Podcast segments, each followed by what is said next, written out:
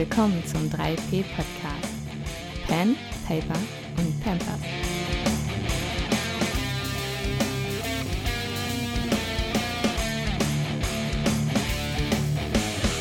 Wir sind Cassandra und Manni. Wir sprechen über 20 Jahre Rollenspiel, 10 Jahre Ehe, 7 Jahre mit Kindern und wie das zusammengeht. Das kann nützlich für euch sein, muss es aber nicht. Und zwar wollen wir ähm, heute über unsere Solo-Runde sprechen. Ich weiß nicht, ich habe jetzt gerade keinen Überblick, wer alles, äh, wer alles mit zuguckt wer uns eigentlich Gucken. kennt, denn eigentlich sind wir ja ein Podcast. Und in diesem Podcast haben wir in den letzten zwei Folgen über unsere Shadowrun-Gruppe gesprochen. Und wir haben auch da so ein bisschen, weil diese Gruppe sich zerlegt hatte oder wir beziehungsweise schon ähm, mehrfach Anläufe hatten, Shadowrun zu spielen, eigentlich über die Jahre ständig, kann man sagen. Und äh, die Gruppen hatten selten länger Bestand als sechs sechs, sieben, acht Monate. Wobei man dazu sagen muss, dass wir halt auch immer nicht so häufig gespielt haben. Das heißt, man hat nicht besonders viel geschafft, wenn man so will. Wir haben die letzten zwei Podcast-Folgen darauf verwendet, dann einmal ähm, davon zu erzählen, warum wir glauben, dass es gescheitert ist, was auch viel mit meinem ähm, Leitstil zu tun hat, weil ich habe diese Gruppe geleitet und ähm, dann noch eine weitere Folge dann doch drauf verwendet, noch den Plot zu erklären, weil ich hatte die Folge genannt, wie der Plot die Gruppe killte. Und dann immer alle gesagt haben, ja, wie soll denn das funktionieren? So, warum, wie, wie schaffst du es mit einer Geschichte eigentlich die SpielerInnen so zu demotivieren, dass die nicht mehr mitmachen wollen? So, und deswegen haben wir das halt ein bisschen aufbereitet. Und interessant war eigentlich auch, wohin das Ganze noch führen sollte, dass wir halt auch über die Solo-Runden sprechen, die wir beide haben. Und Solo meint äh, tatsächlich ähm, Manny und mich. Also wir spielen nur zu zweit. Also jetzt nicht das, was man sonst irgendwie kennt vom Solo-RPG, dass man diese, diese, äh, wie heißen diese Bücher? Diese Abenteuerspielbücher oder so. Genau, also wo Geh links rum, mach weiter bei Absatz 351. Genau, also das ähm, gibt, da gibt es ja mittlerweile auch Rollenspiele, die auch so funktionieren. Haben wir noch nicht ausprobiert. Aber wir spielen zu zweit ziemlich lange schon und eigentlich auch immer parallel zu unseren, äh, zu unseren eigentlichen Gruppen. Und wir haben immer so mitgekriegt, wenn wir davon geschrieben haben oder wenn wir davon erzählt haben, dass das gar nicht so üblich ist, dass andere das auch machen. Und wir da auch ziemlich viele Fragen zugestellt bekommen haben, wie das eigentlich funktioniert oder warum wir das machen und so weiter und so fort. Deswegen war das eigentlich schon noch bevor wir über die, die Shadowrun-Gruppe gesprochen haben, eigentlich mal so eine Idee, darüber eine Podcast-Folge zu machen. Hat jetzt also voll ewig lange gedauert, bis wir mal dazu gekommen sind, das jetzt auch wirklich umzusetzen und durch diesen ganzen, ganzen ja, dadurch, dass wir jetzt ja auch mit dem Stream angefangen haben und das dann auch auf YouTube, die letzten beiden Folgen, die wir hier quasi gemacht haben, die dann jetzt ja auch auf YouTube sind, das ist eigentlich so was, was auch mehr so diesen, diesen, diesen Metathemen entspricht, über die wir auch im Podcast sprechen. Und dann haben Gab's wir auch, es gab ja auch viele Nachfragen dazu, ne? wie wir ja, das, wie wir das genau. machen und wie das läuft und wie wir dabei quasi den Kopf über Wasser behalten, mehr oder weniger. Genau, und dann ähm, hatte ich halt gedacht, wir können einfach mal ausprobieren, weil die letzten beiden ähm, YouTube-Folgen mit diesen so Metathemen, die eigentlich auch für den Podcast, Podcast geeignet wären, ähm, haben wir aber nur hingehend mit Hinblick auf so eine Art Community-Diskussion irgendwie ja hier gestrickt. Ähm, und wollen jetzt einfach mal gucken, ob das vielleicht funktioniert, auch hier in dem Format auch ähm, eine Podcast-Folge aufzunehmen. Also das, was wir jetzt machen, ob das nachher verwertbar ist für eine Folge. Weil Der dieses Vorteil Thema brennt eigentlich. Also mir unter den Nägeln. Es gibt ein paar Zuhörende, die das schon längst mal bearbeitet haben wollen. Und deswegen eigentlich ist das schon längst dran. Ja. Der Vorteil ist ja natürlich bei, bei wenn wir hier draußen eine Podcast-Folge machen, dann ähm, kann man sogar auch ein bisschen Dialog mit verarbeiten. Ne? Also das, äh, wenn ihr Fragen habt, könnt ihr die stellen. Wir beantworten die direkt sozusagen und stellen auf diese Art und Weise ja auch so ein bisschen sicher, dass es quasi auch für andere Zuhörende, die den Podcast nachher hören, ähm, möglichst wenig unbeantwortete Fragen zurückbleiben. Genau. Ja, deswegen. Also wir haben, wie gesagt, überlegt, wir, wir äh, machen das so, wie wir unser, unser Podcast-Gespräch eigentlich gestalten wollen würden. Wir hätten dann immer vielleicht nach solchen Themenblöcken oder so, kann man so sagen, äh, gucken wir dann in den Chat und deswegen, wenn euch was einfällt, wenn irgendwas nicht ganz klar ist, wenn wir auf irgendwas genauer eingehen, könnt ihr das gerne schreiben. Dann äh, gucken wir mal rein und äh, ja, schauen mal, dass wir das dann quasi beantwortet kriegen, damit ihr auch, wenn ihr schon zuguckt, dass ihr dann auch was äh, davon, davon habt. Wir möchten heute über unsere Sharon Solo-Runde sprechen. Das, was wir schon seit Juli angekündigt haben im Podcast. Ähm, die Folge, die jetzt äh, kommen soll, dreht sich darum, wie wir Solo spielen und wie wir auch bei Sharon Solo spielen. Wir wollen heute wenn wir das dann, dann hoffentlich auch schaffen, alles. Aber es soll zentral darum gehen, wie es überhaupt zum Solo kam. Also wie sind wir dazu gekommen, Solo zu spielen? Denn uns wird ja häufig gesagt, dass das gar nicht so üblich ist, das zu tun. Dann, was es braucht, damit ein Charakter solo gespielt werden kann. Denn da gibt es definitiv Unterschiede. Und vielleicht kommen wir auch dazu zu erzählen, mit welchen Charakteren das Solo-Spiel nicht gut funktioniert hat. Denn da gab es auch so einige. Dann kam eine Frage, weil wir vorab ja wieder gesammelt haben, was euch besonders interessiert eigentlich bei dem Thema. Und da kam die Frage, ob es bestimmte Mechanismen und Techniken auch beim Leiten gibt, wenn man eine Solorunde spielt.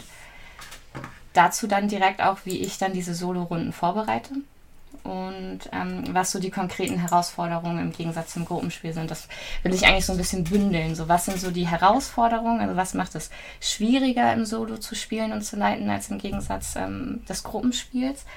Aber was macht das Solo dann im Gegensatz zum Gruppenspiel eigentlich auch so gut?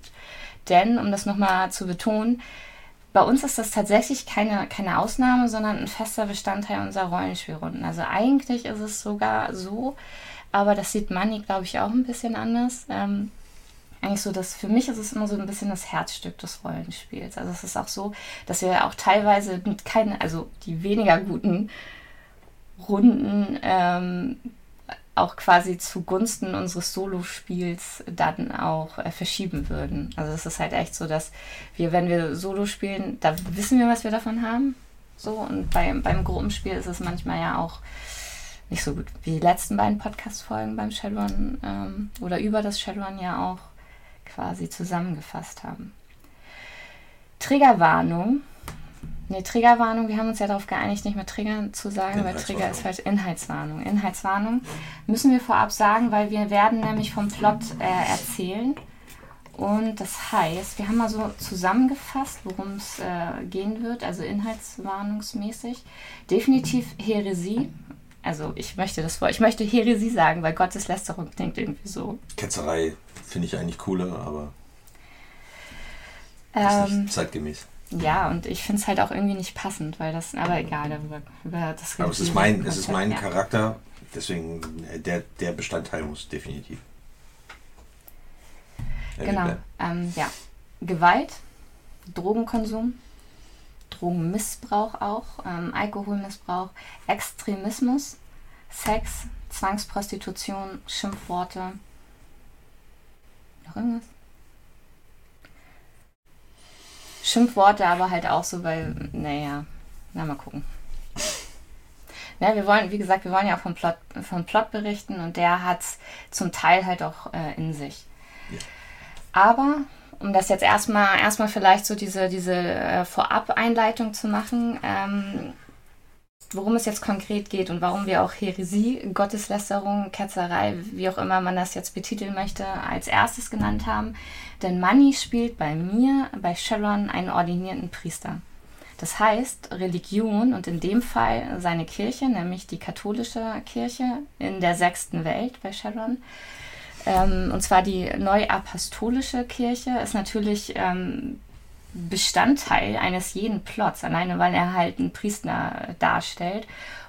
Es aber unsere Interpretation eines Priesters der sechsten Welt ist. Wir werden gleich über das Charakterkonzept reden, kann aber für manche Zuhörenden, Zuschauenden vielleicht ähm, unangenehm sein. Ich weiß nicht, wie ihr da. Beziehungsweise arg anstößig. Genau, ich weiß nicht, wie ihr da ähm, religiös verhaftet seid. Und an dieser Stelle muss ich halt sagen, wir haben höchsten Respekt vor, vor Religion und auch vor Menschen, die religiös sind und möchten auch niemals irgendjemanden damit an den Karren flicken, dass wir da so drüber reden, wie wir es jetzt ähm, nachher tun werden.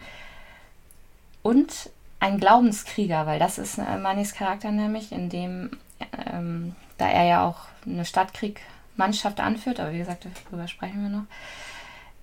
Man kann ihn quasi als so einen modernen Kleriker bezeichnen und dass wir im Rollenspiel Personen verkörpern, die aufgrund ihrer religiösen Zugehörigkeit oder ihres, ihres, ihres Glaubens, sagen wir mal so, ihres Glaubens, Gewalt ausüben und verüben, ist im Rollenspiel kein ungewöhnliches Konzept. Also es gibt eigene Charakterklassen, die das tun.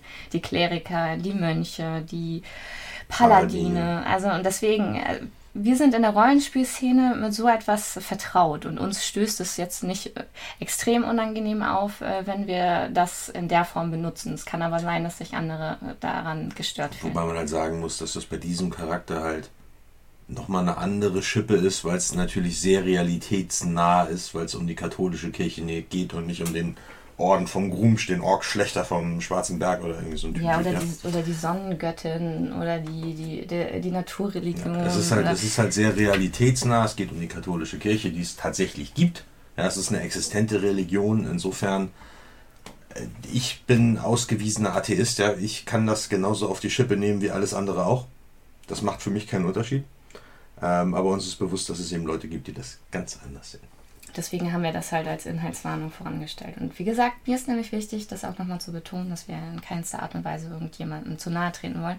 Und nach wie vor ist es zwar angelehnt an den katholischen Glauben, so wie auch in der sechsten Welt ist. Die katholische Kirche hat sich in der sechsten Welt ja auch sehr gewandelt und geändert, alleine durch das Erwachen, durch die Magie und so weiter und so fort, durch den, ähm, durch halt äh, alle möglichen Metamenschen, die aufgekommen sind und auch die, die Akzeptanz von vielen, vielen anderen religiösen ähm, Glaubensrichtungen. Ja, deswegen. Aber es bleibt trotzdem natürlich, äh, dass wir auf äh, die Bibel und ähm, auf ähnliches dann referieren. Es ist Fiktion. Keine Fiktion. Ja. Macht euch das klar, wenn ihr das hört. So. Gut. Genau. Fangen wir dann ähm, mit, der ersten, mit dem ersten Themenblock an, wie es überhaupt zum Solo gekommen ist, also warum wir Solo spielen. Dazu muss ich halt sagen, ich habe immer schon im Solo gespielt. Für mich ist das gar nichts Ungewöhnliches. Ich habe das quasi immer schon von Anfang an parallel gemacht, was unter anderem damit zu tun hat, dass ich, ähm, ich bin ein absoluter Nachtmensch und es war ganz oft so, dass wenn wir in Gruppen gespielt haben, wir haben früher, und mit früher meine ich vor 20 Jahren, angefangen nachmittags um 16 Uhr und äh, haben dann halt gespielt und die meisten Leute schlafen halt dann so ab 22 Uhr ein und so um 10 werde ich dann so wach. So, und das war immer so ein bisschen mein Problem, dass wir da so eine leichte, ja, dass das immer so ein bisschen konträr gelaufen ist. Dass ich halt so quasi, wenn alle irgendwie schon gepennt haben, so, dann ging es immer schon los, dass ich mal voll aktiv wurde und mein Charakter dann auf Solofahrt gewandelt ist. So. Und ja, das hat dann zu solchen Dynamiken geführt, dass ich dann quasi immer selber oder alleine den Plot schon bestritten habe und das dann auch immer Möglichkeit und Potenzial gegeben hat, um, um die Handlung oder um die Geschichte halt irgendwie anders weiter, weiterzutreiben. Dann ähm, haben wir auch, ähm, ich habe auch Cthulhu im Solo gespielt bei meiner, meiner Schwester, weil wir keine Gruppe damals dann hatten. Also wir haben uns auch mit dem Solo natürlich auch immer über die, die gruppenlose Zeit ähm, beim Rollenspiel gerettet. Und das hat wunderbar funktioniert. Also es ist immer so, dass wenn, wenn ähm, sich gewundert wird, wie man das überhaupt hinkriegt, im Solo was zu machen. Ich habe hauptsächlich ähm, sehr, sehr gute Solo-Runden immer schon gehabt. Bei Cthulhu habe ich einen Privatdetektiven gespielt. Meine Schwester hat halt quasi den Plot immer von Fall zu Fall gearbeitet. Aber damit würde ich jetzt schon mal vorgreifen, nämlich darin, was es eigentlich braucht, um, ähm, also an, an Charakterkonzept, was es braucht, um einen Solo-Charakter zu spielen. Und würde erstmal nochmal Manny fragen, wie das bei ihm dann überhaupt war. Weil, wie gesagt, als Manny und ich uns kennengelernt haben, da kannte er das so auch gar nicht, dass man, dass man Solo spielt.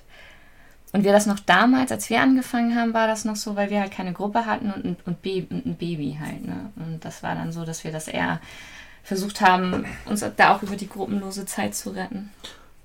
Ja, also für mich, ich meine, ich bin halt der, weiß ich nicht, ich habe viele Jahre lang war ich immer nur Spielleiter, habe ähm, schon immer Gruppen von drei bis vier SpielerInnen irgendwie bespaßt und das war für mich halt immer irgendwie das, das ähm, Input von vielen Seiten, das soziale Zusammen, das, ups, das wäre fast mein Bier gewesen, das, ähm, die, die soziale Zusammenkunft von allen, den Austausch, den Input von allen.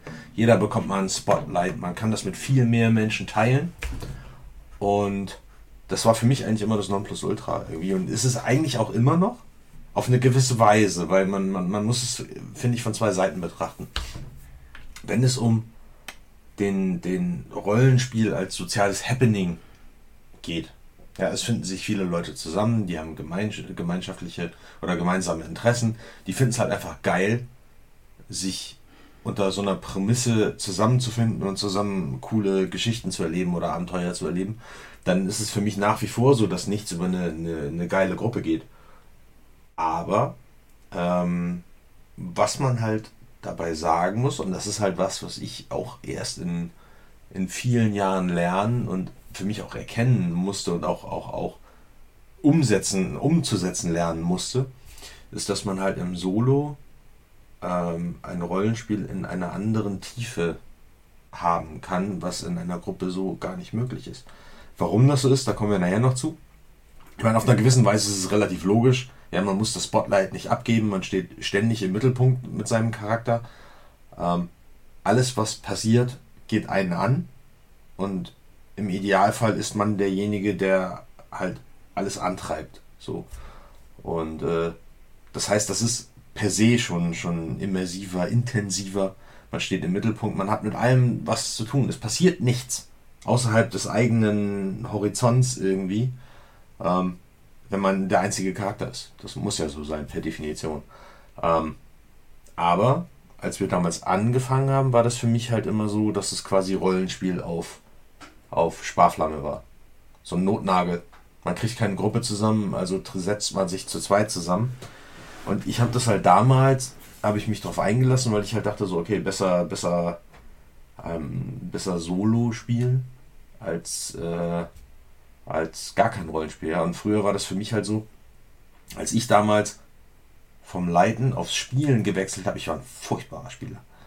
Ganz lange war ich ein richtig furchtbarer Spieler, weil mir das extrem schwer gefallen ist, ein und dieselbe Persönlichkeit über so einen langen Zeitraum darzustellen. Es klopft. Ja, erzähl mal weiter. Ähm, um, um, ne, also es ist mir extrem schwer gefallen, einen Charakter über einen längeren Zeitraum konsistent darzustellen und mich da auch reinzudenken und zu überlegen, so, welche äh, Motivation ergibt sich woraus und, und wie kann ich eine Persönlichkeit stringent irgendwie darstellen, dass es auch Sinn macht, was der tut. Ähm, und früher war das halt eigentlich mehr so, ich war da auch mehr so der klassische, äh, Cassandra nennt das immer ähm, Teflon Billy. Ja, also das perlt an mir ab irgendwie. Ich, äh, ich gehe voran und, und bin da lösungsorientiert, weil ich halt einfach nicht in der Lage war oder dieses kein, kein, kein eigenes Konzept dafür hatte, halt einen, einen, glaubwürdigen Menschen darzustellen, ja, oder Menschen oder Rock oder was auch immer. Halt ähm, einen glaubwürdigen Charakter, der halt auch emotional glaubwürdig ist oder echt oder wirklich einen Menschen darstellt. Das konnte ich früher auch nicht. Ähm, und deswegen bin ich zwangsläufig immer nach vorne gegangen und habe versucht, irgendwie entweder den Plot zu lösen oder was zu tun, was uns voranbringt weil ich halt genau an dieser Stelle, die wir ja auch so in unseren, in unseren Podcasts immer propagieren, halt selber krasse Schwächen hatte. Und wenn du in der Gruppe bist, hast du halt immer den Vorteil, das ist so ein bisschen wie, wie in der Schule. Ja, du meldest nicht, wirst aber trotzdem drangenommen. So, und dann versuchst du so, so, so aalglatt und flutschig wie möglich da rauszukommen, bis dann der nächste irgendwie dran ist, sozusagen. Und äh, durch das, durch das, ich finde, durch das Solo-Rollenspiel bin ich da rausgekommen. Und das war am Anfang echt schwer für mich. Und das hat mich äh, enorme Anstrengung gekostet, vor allen Dingen am Anfang. Und wir hatten ja in einer, in einer unserer vorangegangenen Folgen äh, darüber geredet, über diese äh, Kritikrunde oder diese Feedbackrunde im Anschluss an das Rollenspiel. Und das hatten wir halt früher nach dem Solo auch. Und das war immer ziemlich äh, vernichtend sozusagen. Also fand ich. Auf jeden Fall hat es dafür gesorgt, dass es den, den Rollenspielabend im Nachgang immer ziemlich durch, ja. den, durch den Kakao gezogen hat. So. Also ich habe mich danach nicht ja, gut weiß. gefühlt häufig. Aber ähm, was man halt sagen kann, ist, dass es äh, vielleicht möchte man es harte Schule nennen, aber es hat halt im, im, über, über den langen Rahmen dafür gesorgt, dass ich eben gelernt habe, einen Charakter in der Tiefe zu betrachten. Ne, weil man im Solo keine andere Wahl hat. Und nachdem halt die, die, ich sag mal, die, die, der Hebel erstmal umgelegt war im Gehirn, ähm, war ich dann auch in der Lage zu erkennen, sozusagen, dass das Solo-Rollenspiel halt viel immersiver ist. So. Das ist viel, viel intensiver und man hat ganz andere Möglichkeiten, durch seine eigene Handlung äh, den, den, den Plot voranzutreiben. So, wenn man, wenn man halt als Spieler oder Spielerin proaktiv ist, ähm, was man eigentlich sein muss im Solo, dann äh, ist das ein unglaublich, äh, wie sagt man, ein, unglaublich belohnendes, äh, eine belohnende Art von Rollenspiel, weil man, das fühlt sich sehr vollständig an. Im ich, Gegensatz zum, zum Gruppenspiel. Ich finde find einfach so, dass die, diese Auseinandersetzung, weil halt die Solo-Runden auch nicht funktioniert haben. Dazu muss man halt sagen, wir sind, ich meine, wir sind halt verheiratet, wir verstehen uns ja sonst ganz gut. Und, äh, und das, dann hat das im Rollenspiel aber nicht geklappt. Und wir haben halt quasi so über diese, ähm, über die Solo-Runden überhaupt erst angefangen, uns ähm, auch mit diesen ganzen Techniken und Methoden auseinanderzusetzen und darüber dann zu, uns darüber zu unterhalten. Wie ist das mit den Charakterkonzepten? Warum funktioniert das nicht? Und warum verstehst du das anders, als ich das verstanden habe? Und wieso hat das nicht gezündet? Und warum hat das nicht funktioniert? Und da haben wir, auf dieser Ebene haben wir eigentlich überhaupt erst gelernt, diesen Austausch so zu halten, wie wir ihn jetzt äh, normal schon betreiben. Und haben da eigentlich verhältnismäßig viele Erkenntnisse draus gezogen, die aber auch sagen, dass es in, in so vielen Bereichen auch ineinander passen muss. Also deswegen, wenn man jetzt die ganze Zeit gesagt hat, irgendwie, dass er, dass es an seiner mangelhaften Art lag stimmt ja so nicht. Also es ist ja, weil es ja immer ineinander, ähm, ne, es, es geht ja ineinander über. Es muss ja ineinander ähm, das greifen. Auch, das, das, war auch vorher so in anderen Runden, ohne, als zum Beispiel, als wir, als wir noch nicht verheiratet waren. Ja, als, oder als wir noch, uns noch gar nicht gekannt haben, da war ich als Spieler Katastrophe. Also, das war richtig schlimm. Ja, ja, weiß, ja, weiß nicht. Aber ja, ne, was, was du halt sagst, so ich, es gibt Charakterkonzepte, die wir im Solo gespielt haben. Würden wir die heute spielen, würden die fliegen. Aber die sind aus diversen Gründen damals kollabiert, weil wir zum Beispiel damals noch nicht auf der Metaebene gesprochen haben darüber, wie der Charakter funktioniert. So, ne, das hatten wir noch nicht raus. So, und insofern ist halt nur das auf den Tisch gekommen, was ich auch gesagt habe oder was ich getan habe das war halt nicht sonderlich proaktiv so. Beziehungsweise du wusstest dann noch nicht, wie, wie du mich triggern konntest, weil ich halt gewisse Dinge halt einfach nicht gesagt habe, so die aber in meinem Kopf natürlich vorhanden waren. So. Ja, aber ich würde jetzt eigentlich äh, wirklich voranschreiten mit den, mit mhm. den Themen, weil die das eigentlich auch erklären. Also warum das gehakt hat oder auch nicht gehakt hat und warum es jetzt. Wir wollen ja mit dem Reverend, den wir in dieser Folge vorstellen, auch eine, äh, ein Konzept präsentieren, das halt wunderbar funktioniert, auch wenn das vielleicht auf den ersten Blick gar nicht so wirkt. Denn wir haben auch eine Frage bekommen, äh, entfallen da nicht auch einige Dinge, so Fallen, Überraschungen, Ereignisse, die in einer Gruppe ein oder zwei Mitglieder ausschalten, betäuben, einsperren oder ähnliches, stelle ich mir schwer vor bei nur einem Spieler. Es kommt ja keine Hilfe, nirgendwo Backup oder Verstärkung. Und das ist genau der Punkt, über den wir dann auch gleich äh, sprechen werden. Es braucht ein extrem gutes Beziehungsgeflecht aus NSC. Und es braucht auch, ähm, die müssen auch im Charakterkonzept mit verankert sein. Und um das nochmal, aber auch da ist der, der Grad schmal, weil das wirklich so Ding ist, dass quasi ich ja alle verkörpere, die Money nicht verkörpert. Und das bedeutet, dass ich mir damit halt auch extrem viel aufbürde, sodass man auch genau das auch in einem überschaubaren und gut zu handelnden Rahmen irgendwie halten muss. Ein so ein Beispiel war, bald kommt ja Wheel of Time bei Amazon Prime und wir haben das Rollenspiel ja vor 15 Jahren sehr, sehr intensiv gespielt. Und da ist es zum Beispiel so, nur mal ganz kurz, um mal zu, zu, oder zu erzählen, was nämlich nicht funktioniert. Ähm, da sind halt diese Machtlenkerinnen, also diese Zaubererinnen quasi, und die haben Behüter, männliche Behüter, sowas wie halt äh, Krieger, die auch einen besonderen Bund äh, mit der Machtlenkerin eingegangen sind und äh, quasi die so beschützen, der Schwertarm der Magierin, wenn man so will. Und dann hat meine Schwester, die hat ähm, eine dieser Machtlenkerinnen gespielt und ich habe all ihre Behüter gespielt. Und das war so unfassbar anstrengend.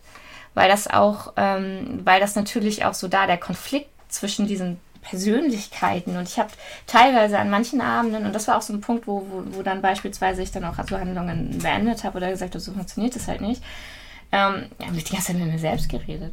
Und das ist, ja, muss man sich mal vorstellen. Und das ist so, ich glaube, das ist so ein bisschen ja. Ja, wenn, ja. wenn halt eine Gruppe aus vier Leuten besteht ja, und nur einer davon ist ein, ein tatsächlicher Spieler oder eine Spielerin und alle anderen drei sind NSC dann, und die sitzen abends am Lagerfeuer und man möchte das glaubwürdig darstellen, dann reden die anderen drei halt auch miteinander, aber es ist tatsächlich nur die Spielleitung, die da mit sich selbst redet. Und das ist, das so, ist, das ist hart anstrengend. Und, und so, anstrengend, ja. Genau, und das, und das funktioniert so halt nicht. So funktioniert Solo nicht. Deswegen kommen wir nämlich zu der, zu der Frage, Warum funktioniert jetzt gerade dieses Charakterkonzept, das wir haben, nämlich mit dem Reverend in Hamburg? Warum funktioniert das gut? Oder was, worauf muss man achten, wenn man einen Solo-Charakter spielt? Und ich würde uns jetzt erstmal vielleicht äh, das auf den Punkt bringen, möglichst kurz und knapp, dass wir das dann vielleicht unterfüttern können mit dem Beispiel. Also was ich definitiv sagen muss, und da rede ich jetzt von dem, von dem Spielercharakter, der muss ähm, Kannst du mal aufhören, so rumzukreisen? Dieser Stuhl macht mich so irre. Ich hatte das mit, ich hatte das mit jemandem schon besprochen, wenn ich diese Schneidearbeit mache, dieses Geknarze von diesem, diesem Stuhl. Das liegt an dem Stuhl, nicht an meinem Gewicht. ich lenke das immer total ab. Also der, ähm, es muss halt, das Charakterkonzept muss, muss gut sein, damit er im Solo funktioniert. Und das bedeutet, das muss schon eine Art proaktive Persönlichkeit sein, weil es ist zwar schön und gut, wenn du da jemanden spielst, der die irgendwie schüchtern oder sonst wie irgendwie beladen behaftet ist. Das wird im Solo aber nicht funktionieren, weil das sorgt nur dafür, dass du quasi die Gespräche nicht führst in-game. Und das funktioniert nicht. Du musst also jemanden haben, der die in-game-Gespräche auch übernimmt. Das ist schon mal ganz, äh, ganz wichtig. Dann im besten Fall brauchst du auch ähm, jemanden, der wirklich so den oder die Alpha irgendwie darstellt. Also schon eine Art Anführerin am besten. Denn du musst Entscheidungen treffen, weil es geht halt auch nicht. Ist ja auch schön, wenn du irgendwie alles mit so einem demokratischen Prinzip machen willst. Im Solo ist das aber, ist das aber die Faulheit des Spielenden in dem Moment. Und das funktioniert so nicht. Also du darfst nicht die Entscheidungen, die der Charakter ähm, treffen soll, quasi an andere auslagern. Das ist mal, ist das natürlich so, weil es ja auch wichtig ist, dass die, dass die NSC entsprechend ähm, gut verkörpert sind oder auch eine Beziehung zu dem Charakter haben. Aber das darf nicht ähm, im Charakterkonzept verankert sein, weil dann wird es einfach nicht ähm, funktionieren. Und äh, das sind eigentlich so diese, das würde ich echt sagen, ist so dieser, dieser damit steht und fällt eigentlich, ob es funktioniert oder nicht funktioniert. Und dann muss natürlich auch der Rahmen dafür gegeben sein. Das ist so, du kannst natürlich noch so gut dir überlegen, dass dein Charakter nach vorne geht, wenn es aber, wenn die Geschichte aber nicht quasi mit den Interessen des Charakters äh, kombiniert ist, dann wird auch das nicht funktionieren, weil dann willst du zwar was machen, aber du ähm, kannst dem Plot nicht folgen oder du musst den, dein Charakterkonzept ständig so anpassen, dass du einem Plot folgst, der aber nicht äh, dem Charakter dienlich wäre. Und dann macht das halt keinen Sinn. Also es muss halt auf so, so, so ganz, ganz vielen Ebenen muss das abgestimmt sein. Ich glaube, das ist eher so dieses Zauberwort. Es muss abgestimmt sein. Und dann, was halt auch wichtig ist, ist das, das was nämlich angesprochen wurde bei der Frage, dass man so ein, ähm, was auch zu dem Handlungsrahmen irgendwie passt, dass du so ein vorab definiertes Beziehungsgeflecht einfach hast. Also dass du so schon eine Handvoll an NSC und Persönlichkeiten in dem sozialen Umfeld des Solo-Charakters hast, aus derer Beziehung sich auch eine ganz eigene Dynamik dann ähm, ergibt oder sich da auch die Handlung und der Plot und so weiter mit draus ergeben kann. Damit auch der Charakter, wenn nämlich sowas ist wie, da musst du gar nicht irgendwie ständig auf den, den Solo-Charakter rumreiten, dann reicht es halt auch, wenn du ähm, ein oder zwei der NSC betäubst oder äh, die Probleme haben, weil das auch den Charakter dann auf die eine oder andere Art betrifft.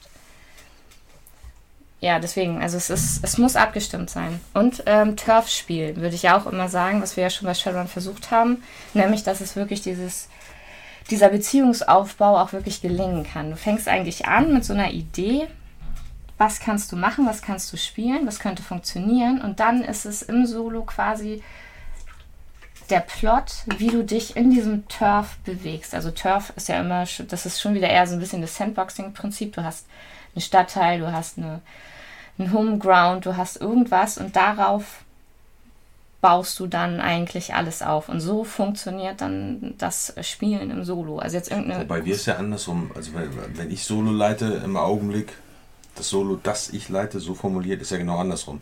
Ja, du hast da eine, eine intensive ja Beziehung Jahre zu einer Person. Nicht funktioniert. Ja, du hast aber eine intensive Beziehung zu einer Person, dein Charakter. Und das ist halt weltumspannender Plot. So, ne? Also der im Moment geht es auf den Philippinen rund sozusagen. Und äh, da wart ihr ja auch schon überall, so, ne? In Lagos, in den Staaten. Richtig, aber wenn man, wenn man aber halt so, einen, so einen groß angelegten Plot macht, und das ist ja, und ihr wisst ja alle, wie das halt auch im Rollenspiel funktioniert, dass du nämlich genau immer auch so diese vorab definierten Rollen einer Gruppe eigentlich mit bedienst, in dem, was du ja auch schreibst an Plot. Was dann auch wieder heißt, ne, wenn du den, wenn, wenn nur eine Person spielt, musst du den, den, ähm, die Gruppe mit all den anderen ausfüllen, damit das halt funktioniert. Ich meine jetzt so rein strategisch und vom Spielmechanismus her. Und das ist ein bisschen was anderes, wenn du den, äh, wenn du den, den Solo-Charakter als zentralen Plotpunkt in die Mitte setzt. Weil dann alle anderen, die kannst du quasi so ein bisschen drumherum äh, staffieren. Aber ich glaube, wir sollten das mal mit so einem Beispiel unterlegen, denn ähm, ich meine, wir hatten das halt überlegt, weil davor hat Manny bei, bei, äh, bei mir dann auch einen Solo-Charakter gespielt, der war der Rigger. Also Rigger, das ist für die, die vielleicht Sharon nicht kennen, die, ähm, das sind die, die die... Die Fahrer, Fahrer, die ihr Gehirn mit dem Auto verbinden sozusagen. Die ja. eins werden mit ihrem Gefährt. Wenn man so will, hat ein bisschen der, der supportende Charakter und das hat halt auch nicht so gut funktioniert. Ja, der war aber auch Everybody's Darling so, ne? Der war in der Support-Funktion und gleichzeitig Everybody's Darling. Das ist daher irgendwie ein bisschen einfacher geworden, als er ein bisschen, ein bisschen Eier gekriegt hat und Kapitän von seinem Piratenschiff geworden ist und so. Aber ich glaube, da war der Drops schon weitestgehend gelutscht, ne? Ja, genau. Weil das ist auch so eine Lehre, die wir äh, gezogen haben aus den letzten Jahren, dass wir quasi dieses Switch nicht mehr machen. Es war dann immer so, dass dann Manny hat diesen einen Charakter immer weitergespielt, weil wir auch ganz oft, wofür ich auch das Solo benutze, ist, um irgendwas zu üben oder so. Also wenn wir dann irgendwie mal Regeln irgendwie üben wollen, dann hat sich Manny seinen Charakter genommen und dann haben wir immer schon eine Session gespielt, dann konnte ich immer so gucken und so und daraus entwickelte sich dann aber manchmal was und dann haben wir ihn dann wieder in der Gruppe gespielt und dann, wenn die Gruppe irgendwie nicht zustande gekommen ist oder irgendwie ausgefallen ist, dann haben wir halt trotzdem mit dem Charakter gespielt. Und das hat es total zerschossen. Also immer einen Solo-Charakter oder einen Charakter im Solo zu spielen, in der Gruppe im Solo, das geht nicht. Und das war so ein bisschen die, das war die Lehre aus dem letzten Solo-Charakter. Und da hatten wir nämlich dann gesagt, nachdem das halt auch irgendwie so mittelmäßig befriedigend war, ähm, dass wir gesagt haben, so gut, wir ziehen es neu auf. Und dann haben wir gedacht, so, okay, worauf haben wir jetzt Bock? Wir wollen Shadowrun spielen. Ähm, ja, was machen wir? Und da kam die Idee mit dem Reverend und ähm, Stadtkrieg. Soll ich, mal, soll ich mal erzählen, wie wir den. Ja, du bist ja darauf gekommen, durch, die, durch die zum Serie. Reverend gekommen sind. Ja, das war, war lustig. Ähm, ich habe, also generell ging es halt los so, dass ich überlegt habe, so worauf hätte ich Bock? Was ist ein gutes, ein gutes Setup irgendwie nach unseren bisherigen Erfahrungen im Solospiel? Ja, jemanden, der der Verantwortung hat, der Entscheidungen treffen muss, jemand, der nicht passiv sein kann, ne, weil damit irgendwie so das ganze Spiel zusammenbricht. Ähm, es müssen Beziehungen zu NSC aufbaubar sein. Das Ganze soll aber gleichzeitig auch irgendwie Turf-Spiel sein. Und das ist schon eine ganz gute Herausforderung, um sich da was zu überlegen. Ähm, und dann kam ich auf die Idee, wie geil wäre denn das mal Stadtkrieg zu spielen. So eine Stadtkriegmannschaft, das wäre doch richtig fett.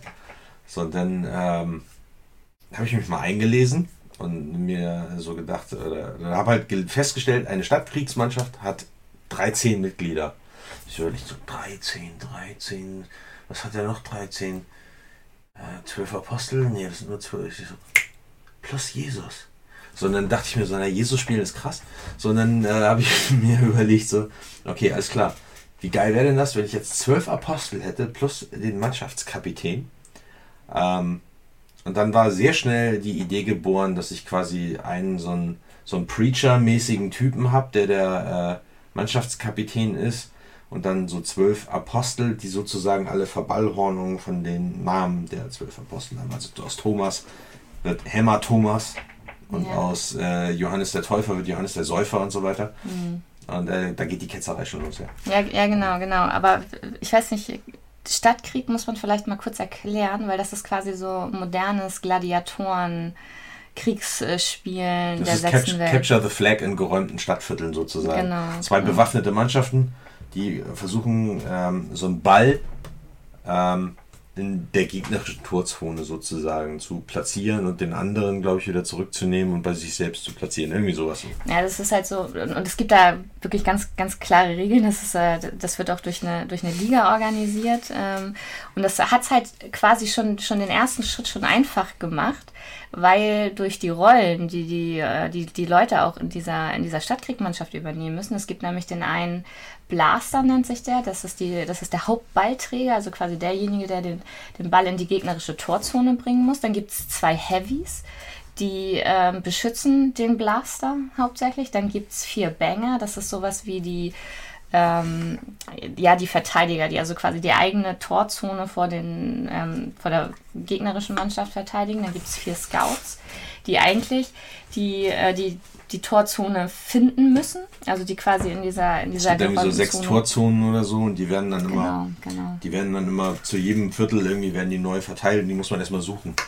Dann gibt es einen Outrider, der ist auf dem Motorrad unterwegs und der bringt quasi so die äh, seine seine Stadtkrieg Mannschaftsmitglieder dann durch das äh, Gebiet und dann gibt es immer noch einen Medico, also der, der da auch die, die Verletzten versorgt das hat schon dafür gesorgt, mit dieser, alleine mit dieser Idee, okay, dann haben wir den, den Reverend, also den, den, den Teamleader, dann haben wir die Heavies, die haben wir dann äh, Metzel, Matze und äh, Panzer Petrus genannt, nach Matthäus und Petrus.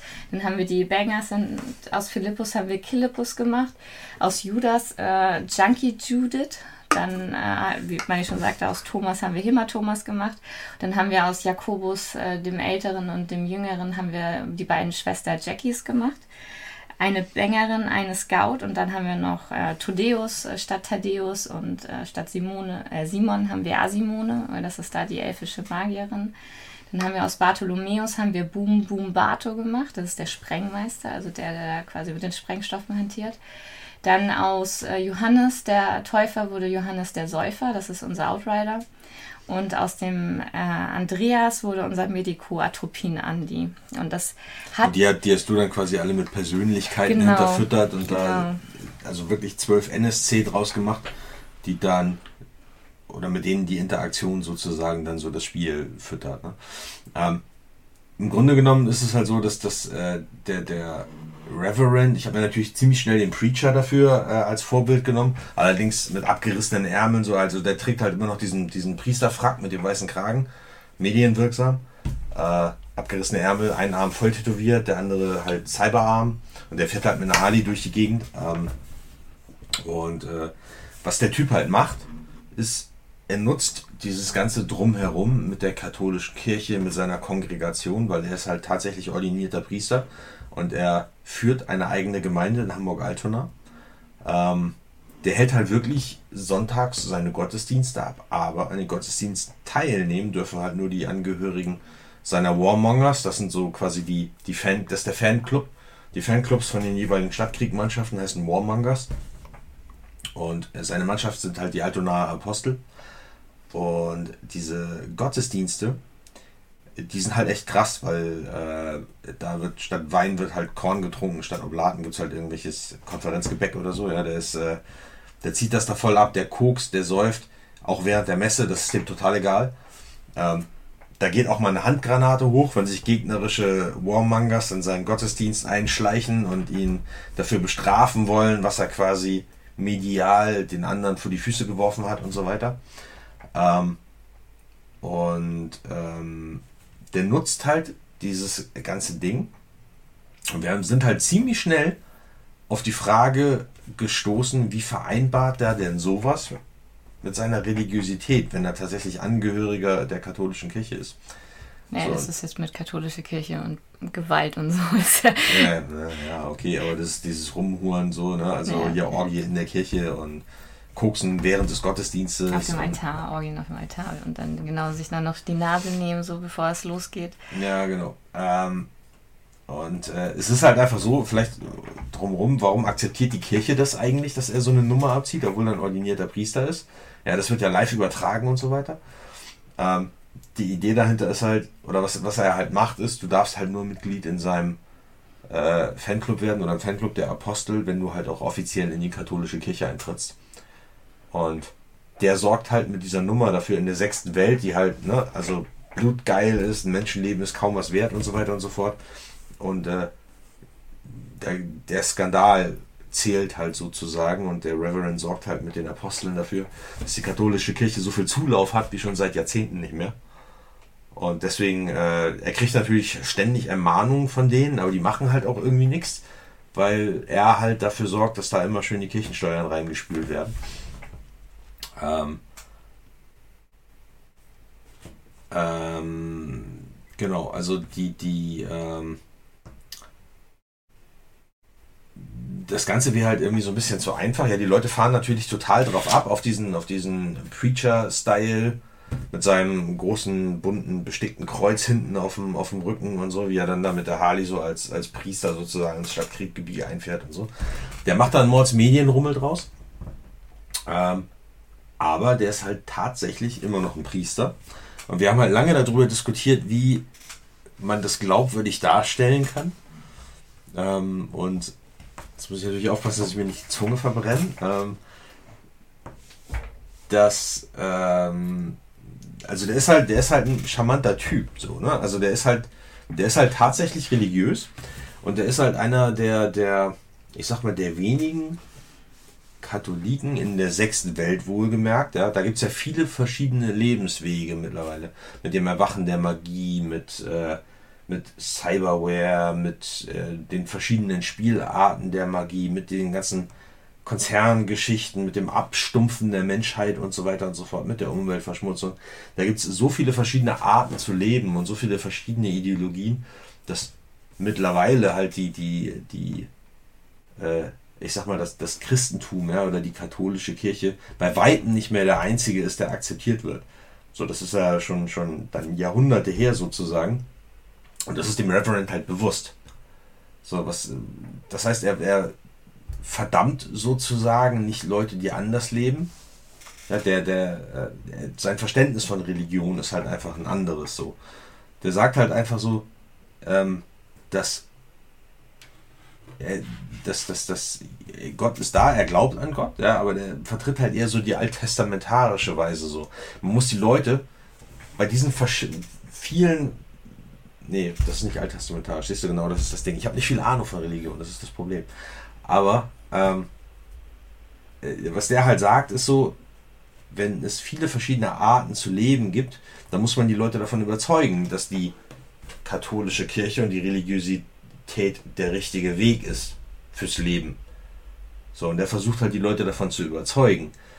Ähm, und er verdammt sie nicht, wenn sie es nicht tun, so was halt eigentlich so dieses klassische Ding bei der katholischen Kirche ist. Ja. Und genau das macht er eben nicht so. Er, er respektiert die Kirche als Institution, wie sie jetzt gerade ist, nicht, weil die halt einfach viel zu altbacken ist, sondern er versteht sich als so eine Art neuer Weg der Religion, der halt quasi den Glauben mit dem Schwert unter die Leute trägt. So deswegen macht das in seinem Kopf Sinn, ähm, mit dieser Stadtkriegmannschaft sozusagen zu beweisen, wir sind siegreich, irgendwie, wir führen das Schwert Gottes, so nach dem Motto.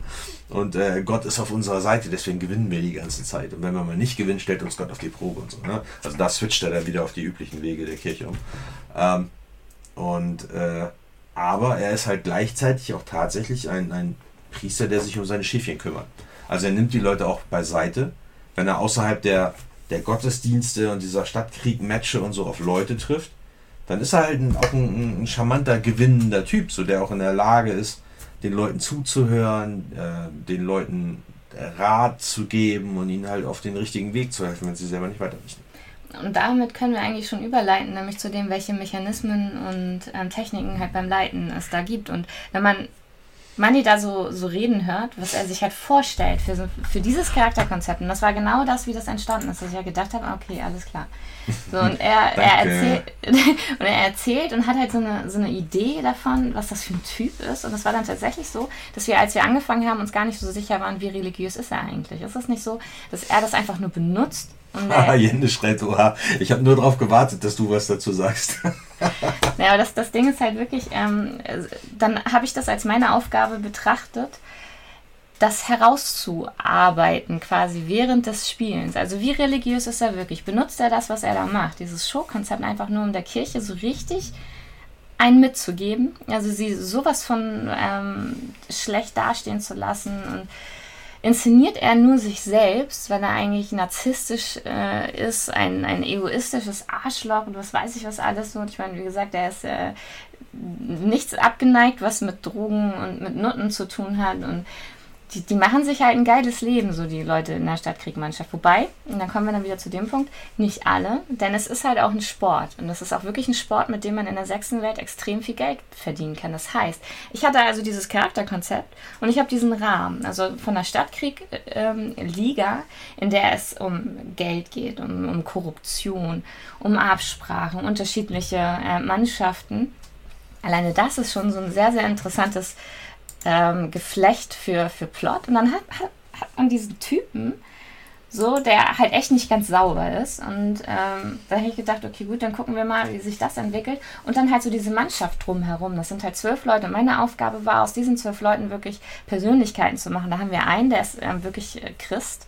Und da hatten wir, wir hatten, ähm, ach so genau, da muss ich an dieser Stelle mal sagen, wir haben ja bei den Teilzeithelden äh, eine quasi unsere Idee als äh, Abenteuer eingereicht und wir haben immer beim Wettbewerb auch einen dritten Platz gemacht und wir werden in der Videobeschreibung, später bei YouTube und äh, in der Podcast-Folgenbeschreibung auch das verlinken, damit ihr euch das angucken könnt, weil wir auch so versucht haben, so ganz kurze und knackige Beschreibung zu finden und haben ja unseren äh, Johannes der Säufer, der Outrider, den nannten wir dann immer so, nee, er ist echter Christ und äh, die offizielle Partybremse, weil der natürlich bei diesen ganzen Orgien und den ganzen Feiern nach den Matches und nach den Gottesdiensten nicht, nicht dabei ist, weil der das hasst, da zu sein. Also, und auch das hasst, was der, der Reverend macht dann ähm, haben wir da auch so ein bisschen so das Auffangbecken von so ein paar Leuten, die halt echt richtig einen an der Waffel haben. So jemand wie Metzelmatze und ähm, Bum Bum Bato. Das sind einfach wirklich so ein paar durchgeknallte Irre, die einfach nur Spaß haben am Stadtkrieg, weil die Bock haben, jemanden für Geld irgendwie vor laufender Kamera richtig schön die Fresse zu polieren. Dann ähm, haben wir aber auch jemanden, der damit Geld verdient und der eine Familie zu Hause hat und der, der auch echt nicht sterben will. So. Und da gibt es so viele unterschiedliche Persönlichkeiten, auch welche, die das als Sport sehen und auch welche, die, ähm, so wie zum Beispiel der Medico, das ist ein ehemaliger Bumona Sani. Wir haben, wir haben in der Beschreibung geschrieben, so der drückt sich auch alles, was er so seinen Leuten gibt, so nennt das halt Qualitätskontrolle. Also zwei Leute sind ständig auf Drogen. Und das sind so, das sind so, so, äh, das ist quasi so das, das soziale Umfeld, mit dem der Reverend irgendwie klarkommen muss. Ich habe dann eine, von den Jackie-Schwestern, die ist ähm, Prostituierte. Und ähm, darum hat sich dann auch einer der, der Plots äh, quasi ge, gestrickt. Aber um das nochmal zusammenzufassen, es gibt natürlich schon Mechanismen und Techniken beim Leiten, worauf man achten muss. Und was ich nämlich immer mache, ist, dass ich den Plot aus der Handlung ergeben lasse. Das heißt, der Reverend überlegt sich, und da kommt wieder dieses proaktive Charakterkonzept, er hat diesen Sonntag, seine Sonntagspredigt, die zieht er durch, egal was er an einem Samstagabend davor getan hat. Und diese Sonntagspredigt ist für seine Warmongers, also für die Fans, und die wird live übertragen.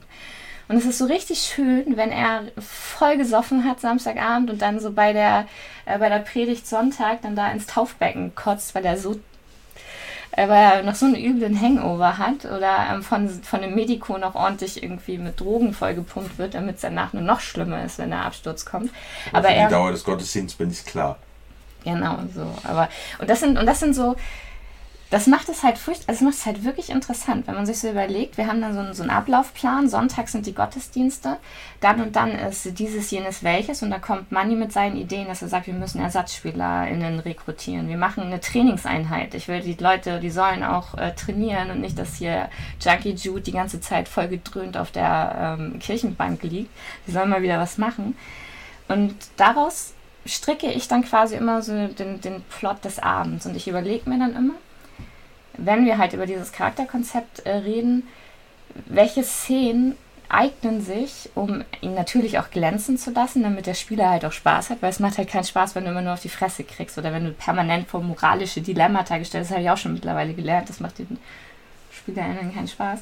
Das heißt, du musst auch irgendwas immer finden, wo, der, wo es halt auch wirklich richtig cool und richtig witzig und richtig äh, spaßig ist. Das heißt also, er kann diesen diese Inszenierung, sich auch voll, sich da voll austoben und überlegen, was er da macht. Aber es ist so dieses, er spielt da mit dem Reverend halt auch so eine Rampensau, die wirklich so auf Knopfdruck dann umschalten kann.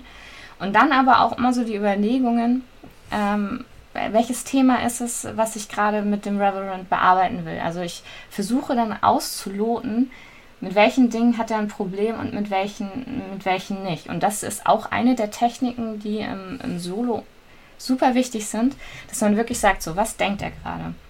Was, äh, was fühlt er gerade so? Ist das, was davon ist jetzt Show? So, quasi produzierst du dich jetzt einfach nur oder meinst du das ernst? So, oder, ne? Also, das ist so diese, diese Art des inneren Monologs, zu erzählen, was der Charakter denkt, was er fühlt, wie er das irgendwie interpretiert, wie er zu irgendjemandem steht, das machen wir laufend im Solo. Also das ist quasi auf Metaebene den Austausch über die. Gedankenwelt, genau. über die innere Welt des Charakters sozusagen.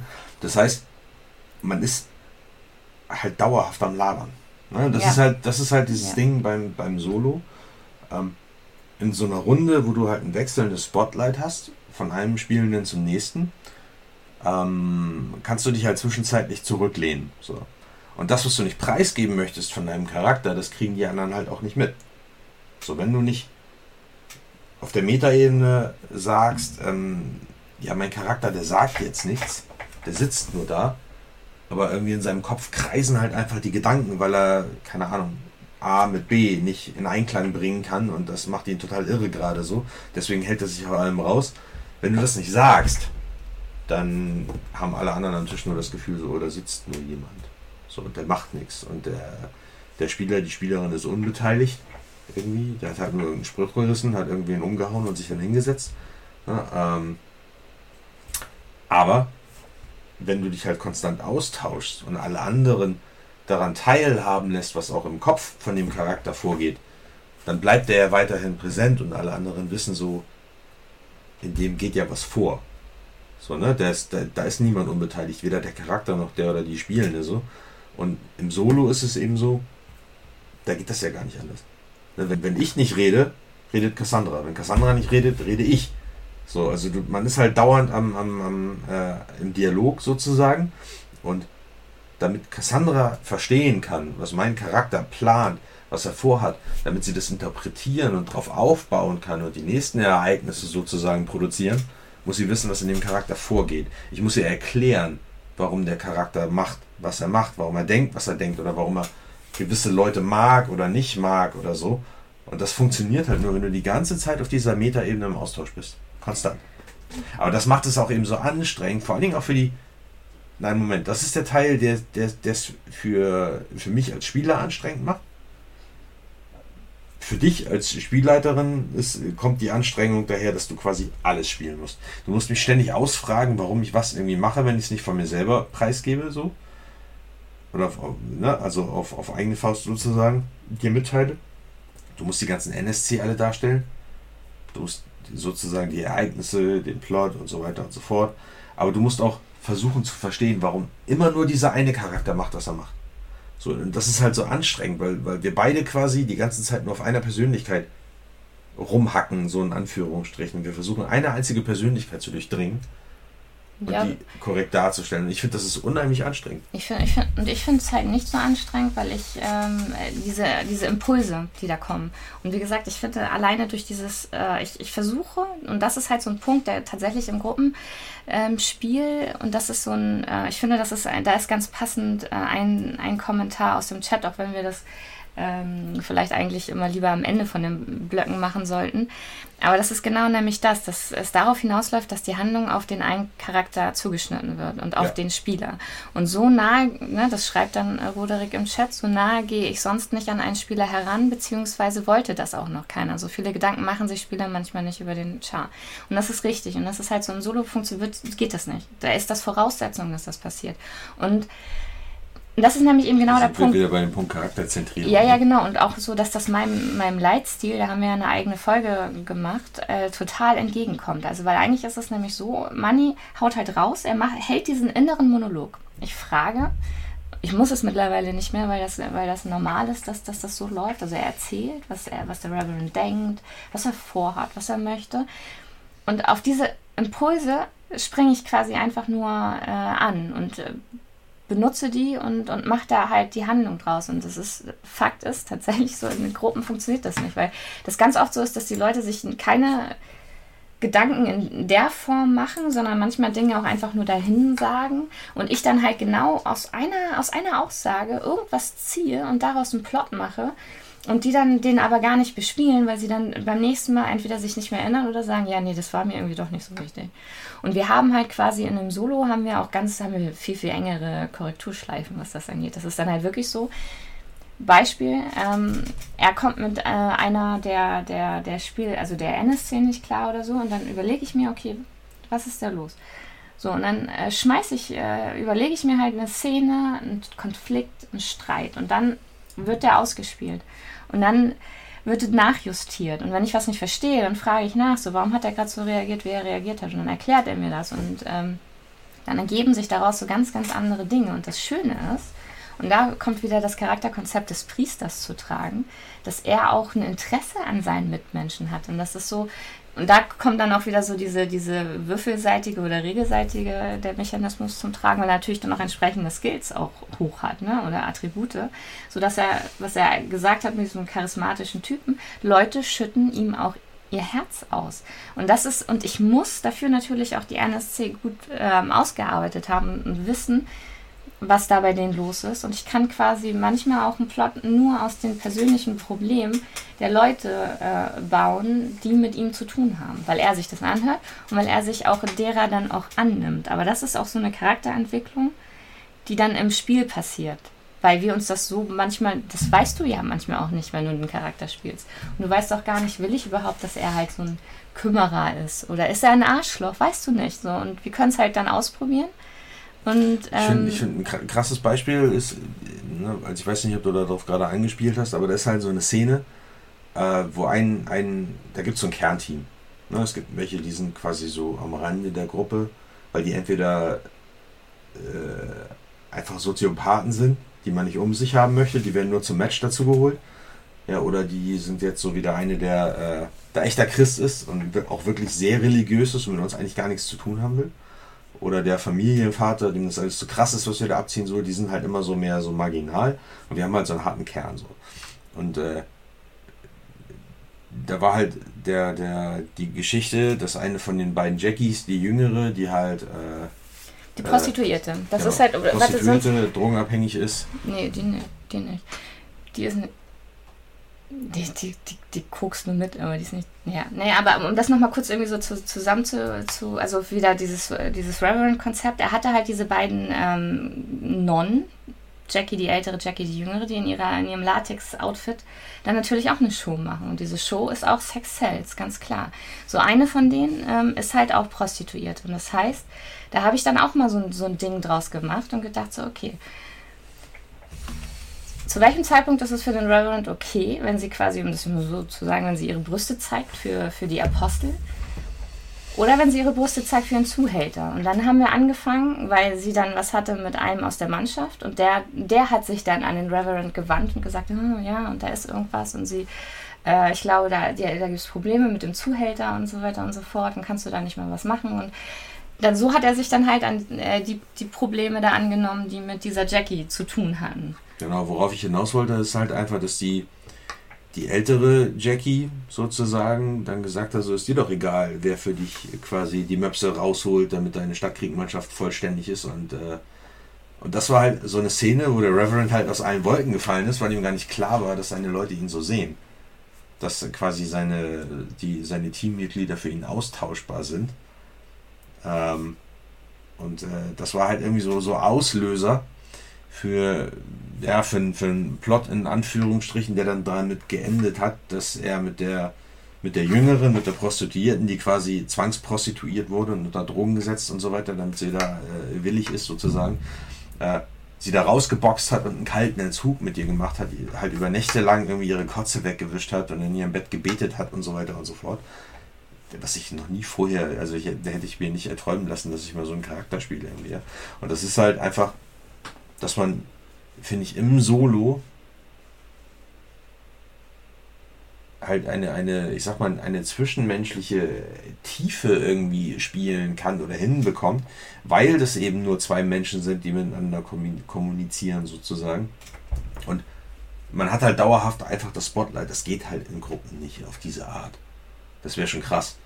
So, ne? Aber dieses, ähm, das ist emotional, das ist, wie gesagt, zwischenmenschlich richtig deeper Shit. So.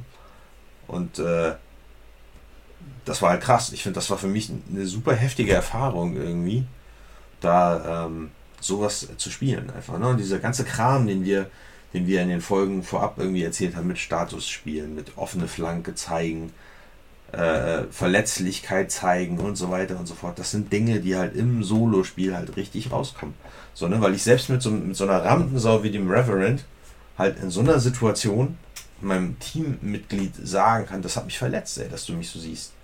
So, ne? Warum, äh, ich bin mega überrascht irgendwie, dass, ähm, dass ich irgendwie so als so der, der der, ich sag mal, der kaltherzige Manager wahrgenommen werde, dem egal ist, wer jetzt diese Funktion erfüllt. Hauptsache einer ist da, der die Möpse zeigt, so. Ähm, so dass es quasi dazu geführt hat, dass wir halt voll die Aktionen abgerissen haben, um die aus dem Puff frei zu boxen oder aus der, bei den Triaden frei zu boxen und äh, da irgendwelche Risiken eingegangen sind, ähm, um halt die da rauszuholen. Einfach nur, ich meine, ja, die wollt, die will sich halt prostituieren, so. Ne, aber da ging es halt tatsächlich nur darum, dass sie das dann mit ihrem freien Willen macht. Und nicht, weil irgendjemand anders mit ihr Geld verdienen will. Wenn sie es machen will, soll sie es machen. Ähm, aber nicht, dass sie von jemandem dazu gezwungen wird, sozusagen. Das war halt der einzige Grund, wo alle anderen im Team gesagt haben, bist du doof? So, das ist doch nur eine Nutte. So, ne? Und da ist halt so. Da ist bei ihm die Hutschnur geplatzt, was mich genau. voll irritiert hat. Ne, weil, ne, weil ich auch gesagt habe, so, hä, was juckt dich denn, was bei der läuft? So, ob die, ne, das geht dir nur um die Zuschauerzahlen. Und dass, dass die Leute kommen in den, äh, in den Gottesdienst, weil sie da die beiden Fetisches, Fetisch, wie sagt man, Fetisch? Lacknutten. Die Lack, das sagen wir es, wie es ist. Die beiden Lacknutten, äh, Non.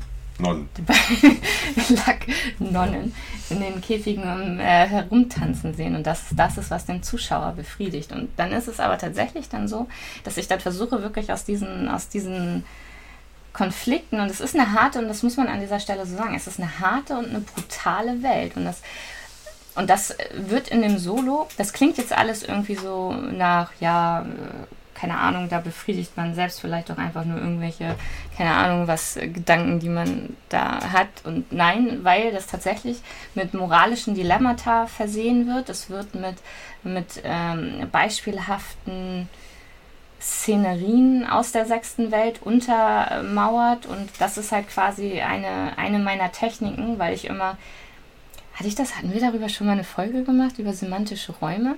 Weil ich quasi immer ein Thema und ich äh, überlege mir die Szene, das ist quasi mein semantischer Raum, also das, was quasi um den Charakter herum passiert, ähm, findet räumlich statt, das Thema, was ihn jetzt triggern soll. Und das war beispielsweise mit der, mit der Prostituierten, das war dann halt der, der Puff, so, wo, wo die dachten, die, äh, die wird da zwangsprostituiert, die meldet sich nicht mehr, die will bei den, den Aposteln irgendwie aussteigen und so, was ist da los? Der, ihr, ihr Boyfriend aus der Stadtkriegenmannschaft, von dem sie sagt, dass das nicht ihr Boyfriend ist, sondern er glaubt das nur, ähm, sagt so, da stimmt was nicht, wir müssen was machen und so, und dann geht der Reverend halt in diesen Puff, bucht sie und er erlebt sie dann quasi als äh, Prostituierte, die dann halt den Reverend dann auch anmachen will. Und er ist dann auch total geschockt und denkt so, was ist denn jetzt hier los? Irgendwie normalerweise macht sie das auch, aber es ist ein Show. Und dann in dem Rahmen hat er dann erkannt, so nee, die ist irgendwie unter Drogen gesetzt und er hat und es war halt eine interessante Szene, weil er natürlich da beim Money musste da auch würfeln und musste, dann habe ich ja gesagt, als er den Wurf nämlich verkackt hat und ich gedacht habe, okay, weil die schöne Szene war nämlich die, er ist nämlich mit seinen Leuten da quasi zu diesem Puff gefahren, hat sie gebucht, damit er die Möglichkeit hat, mit ihr überhaupt zu reden, um rauszufinden, was da los ist. Und dann ähm, war das soweit, dass sie dann aufs Zimmer gebracht worden ist und ihn dann halt flachlegen wollte. Und dann hat er den Wurf leider verkackt und dann habe ich gesagt, ja gut. Ihr zu widerstehen. Ihr zu widerstehen, genau. Und dann, aber so fies bin ich da nicht. Ich habe gesagt, ja, ihr Freund sitzt draußen im Auto. Und äh, würde der Reverend das halt wirklich machen, jetzt äh, die flach zu legen, um dann nachher wieder, wie, und dann dachte ich, das ist ein interessanter Konflikt, wenn er dann nachher halt seinem Teammitglied wieder unter die Augen treten muss und so. Und, hat dann, und da hat Manni dann auch sein Veto eingelegt und gesagt, nee, bitte nicht, ey, das, das mache ich nicht und das geht nicht. Aber wir das haben halt diesen... Bin ich quasi aufgesprungen, habe gedroht damit rauszugehen, womit sie halt dann wieder in Panik verfallen ist. Weil ja. eine schlimme Bewertung sozusagen in dem System äh, heftigere Konsequenzen hätte, die sie fürchtete. So, und dann äh, genau, haben wir halt quasi diese gebuchte Stunde äh, mehr schlecht als recht hinter uns gebracht. Das war sehr awkward. Ja, das, und das ist, und das, das ergeben, und, und daraus ergeben sich halt auch wirklich, wirklich üble Szenen einfach, die er mit seinem Charakter das echt durchleiden muss. Und das Ding ist halt auch, wenn du im Solo spielst, du hast eben nicht die Möglichkeit, irgendwas mal zu springen oder so, weil du halt genau weißt, so, nee, hier sind noch vier andere Leute mit am Tisch, die wollen ja auch drankommen. So, ja, nee, du kannst dich du nicht musst, zurücklehnen. Du kannst dich nicht zurücklehnen, du musst, egal welches Gespräch du anfängst, du musst es führen, egal mit, welchem, mit welcher Person du konfrontiert wirst, du stehst da alleine und das macht es halt intensiv und das macht es halt auch unangenehm. Und das sind ja, wobei du, wobei du ja auch nicht alles ausspielen musst. Es gibt ja, ja auch so gewisse Dinge, ja, ja, die du halt auch einfach, über die man erzählerisch hinweggehen kann, sozusagen. Aber das kriegt man in, da hat man ein Gefühl für im Laufe der Zeit irgendwie. Was ich auch krass fand, war das mit diesem Cybermodding. Genau. Weil das war auch schmerzhaft. Das so. ist da, halt noch so. Da, da fing diese Diskussion an, wie weit geht seine Religiosität und sein, sein, äh, sein, seine liberale Sichtweise auf andere Lebensstile. Ne? Wie weit geht der? Und wo hört das für ihn auf? So, das kam mhm. da zum ersten Mal auf, weil wir da, da hast du, glaube ich, das erste Mal die Frage gestellt, wie sieht denn er das eigentlich so als Katholik? Genau, das ist halt das, was ich meine. So, er, ich lasse Manni da erzählen und dann ähm, höre ich da so raus und dann, dann ähm, konkretisiere ich das mit einer Szene, in der es genau darum gehen soll. Und dann hatte ich mir auch wieder semantischer Raum und ich habe halt diese Cyber-Modding-Fetisch-Szene genommen und halt wie gesagt, äh, also das ist quasi bei, bei der sechsten Welt sind es halt wirklich Leute, die die Cyberware so benutzen, dass sie nicht mehr menschlich sind. Ich habe ich hab das deswegen gemacht, weil es halt wirklich dieses Ding war, dass er ohne mit der Wimper zu zucken halt irgendwelche Orgien feiert und so und das dann alles mit diesem Ja ist meine Auslegung vom Zölibat ist halt nicht existent, also so. Und dann habe ich gedacht, okay, gut. Was ist denn, wenn wir das, das Thema noch ein bisschen mehr in eine andere Richtung drücken, nämlich in etwas, was nicht mehr menschlich ist, weil ähm, Cyber gemoddet. Und es gibt ja da dann immer diese, diese, diese Katzenfrauen, die ihr Leben irgendwie dann nur noch als Katze verbringen und irgendwelche, ähm, ja, Leute, die da voll drauf abfahren. Und da gibt es halt diese Cyber-Fetischisten-Szene in Hamburg auch unter der Alien Queen. Das ist ja, das ist halt auch so ein so ein, deswegen, damit ihr nicht denkt, ich denke mir diesen ganzen Scheiß selber aus, das sind ja wirklich Dinge in der sechsten Welt. Also ich, Kanon, ne? Also das ist Kanon. Ich benutze einfach das, was da ist, ne? Ich denke mir das nicht selber aus. So, das ist halt eine, eine Runnerin, äh, die mittlerweile halt aussieht wie, deswegen nennt man sie die Alien Queen, weil die ja auch so diesen, diesen langen und Roderick hier im Chat ist hier unser, unser super Sharon-Geek, du müsstest das kennen. Das ist dieser Velociraptor-Schwanz, das ist dieser Balance-Schwanz, den man sich da äh, als Exoskelett noch mit hinten ranmachen kann und so. Also die Leute sind halt richtig krass, die sind nicht mehr menschlich, so wie die sich gemoddet haben. Das ist eine eigene Szene und die Alien Queen ist die Königin dieser Szene. Und ich habe das halt so gemacht, dass der Reverend wurde geladen von äh, Mr. Rich, jemanden, der ihn halt sponsern wollte. Und das ist auch wieder, kommen wir wieder zu dem, Stadtkrieg bietet unglaublich viel Potenzial, weil halt jemand kam und ihm Geld geboten hat, um die Mannschaft auszustatten. kann natürlich nicht Nein sagen und ist auch als Mannschaftsführer ist er halt da auch hin und ist da aber so in diese, in diese Modding-Szene reingeraten und war da echt mega von Kopf gestoßen. Und ich auch gesagt habe, so, okay, mit Orgien hast du kein Problem. Wie sieht's aus mit Orgien, mit äh, nichtmenschlichen, also tierischen? Ich meine, weil nichtmenschlich ist ja hier metamenschlich und äh, ich sag mal Elfen, Zwerge, was auch immer, äh, ist, ja, ist ja schon normal. Aber ich meine, was ist denn mit Tieren? Was, so, und, und das war so, und da haben wir. Das klingt jetzt ein bisschen befremdlich, keine echten Tiere, also so Mensch-Tiere. Ja, ja naja, aber es sind halt schon nicht mehr, weil wirklich per se äh, tierisch umgestaltete Personen.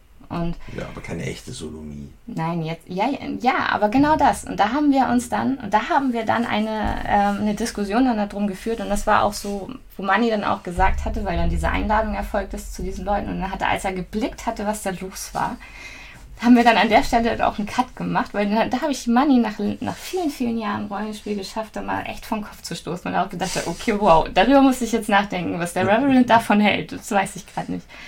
Aber das ist halt das, was ich meine. Also ich versuche da schon Dinge zu triggern und äh, ihnen auf, auf Sachen zu stoßen, die mit dem Charakterkonzept zu tun haben, die mit der sechsten Welt zu tun haben, die mit Hamburg zu tun haben, die ähm, aber auch diese Dilemmata, also das ist so mein Kernlieblingsthema, die Leute halt da wirklich durchzu oder darauf stoßen zu lassen.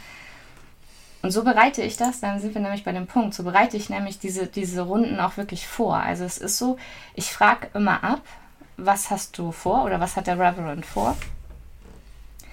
Ähm, und dann überlege ich mir, gut, welchen Tag haben wir? Ist jetzt wieder, ist jetzt wieder irgendwie ein, ähm, steht wieder ein Gottesdienst an oder ist jetzt irgendwas anderes so? Und äh, daraus stricken wir dann die Handlung. Und dann überlege ich mir immer quasi so eine Überraschung, weil es wäre ja langweilig, wenn man nie weiß, was passiert, weil er ja sagt, was er vorhat. Das heißt also, es gibt dann, natürlich kann er das machen, was er, was er geplant hat.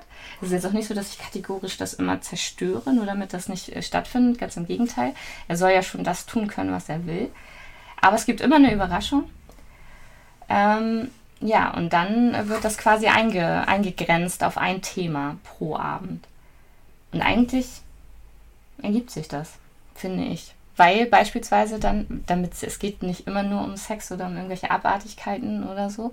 Es geht auch wirklich um Stadtkrieg und wenn er plant, irgendwie die andere Mannschaft, weil die, beispielsweise die, die Alien Queen, die hatte eigentlich nur vor, ähm, ihm den Auftrag zu geben, in dem Stadtkrieg-Match, was noch ansteht, nämlich mit den Berliner Boss-Bitches, soll er eine von den ähm, Stadtkrieg-Spielerinnen dieser Mannschaft umlegen. Weil bei Stadtkrieg so ähm, gefährlich und brutal das auch ist, aber eigentlich ist es nicht zwingend tödlich. Also das soll nicht man darauf. muss halt nicht immer direkt in den Kopf schießen, so man kann auch in den Bein schießen, um jemanden ja, ja. auszuschalten. Also deswegen, und, und es war halt, die hat dem Reverend das Angebot gemacht oder unterbreitet, zu sagen, so, ähm, ne, der, die soll draufgehen. Die soll auf jeden Fall draufgehen. Und da war zum Beispiel auch sowas, dass der Reverend da auch aus allen Wolken gefallen ist und gesagt hat, und dann kam er mit Fair Play und so bei Stadtkrieg. Ja, aber es ist immer kein ne, Auftragskiller. Ja, nein, nein, ja, richtig, genau, genau. Und das sind halt so Sachen. Und man kann halt wirklich in so, in so Graubereichen, und das mache ich bei Shadowrun unglaublich gerne, weil wir uns halt in, in den Schatten be bewegen. Ich mache es halt unglaublich gerne, diese Graubereiche halt auszu auszuloten. Und das bietet sich bei dem äh, Reverend äh, halt an. Und da kommen wir eigentlich auch schon zum letzten Punkt nämlich äh, quasi die Herausforderung und ähm, auch das, was es aber so, so gut macht, wie wir finden.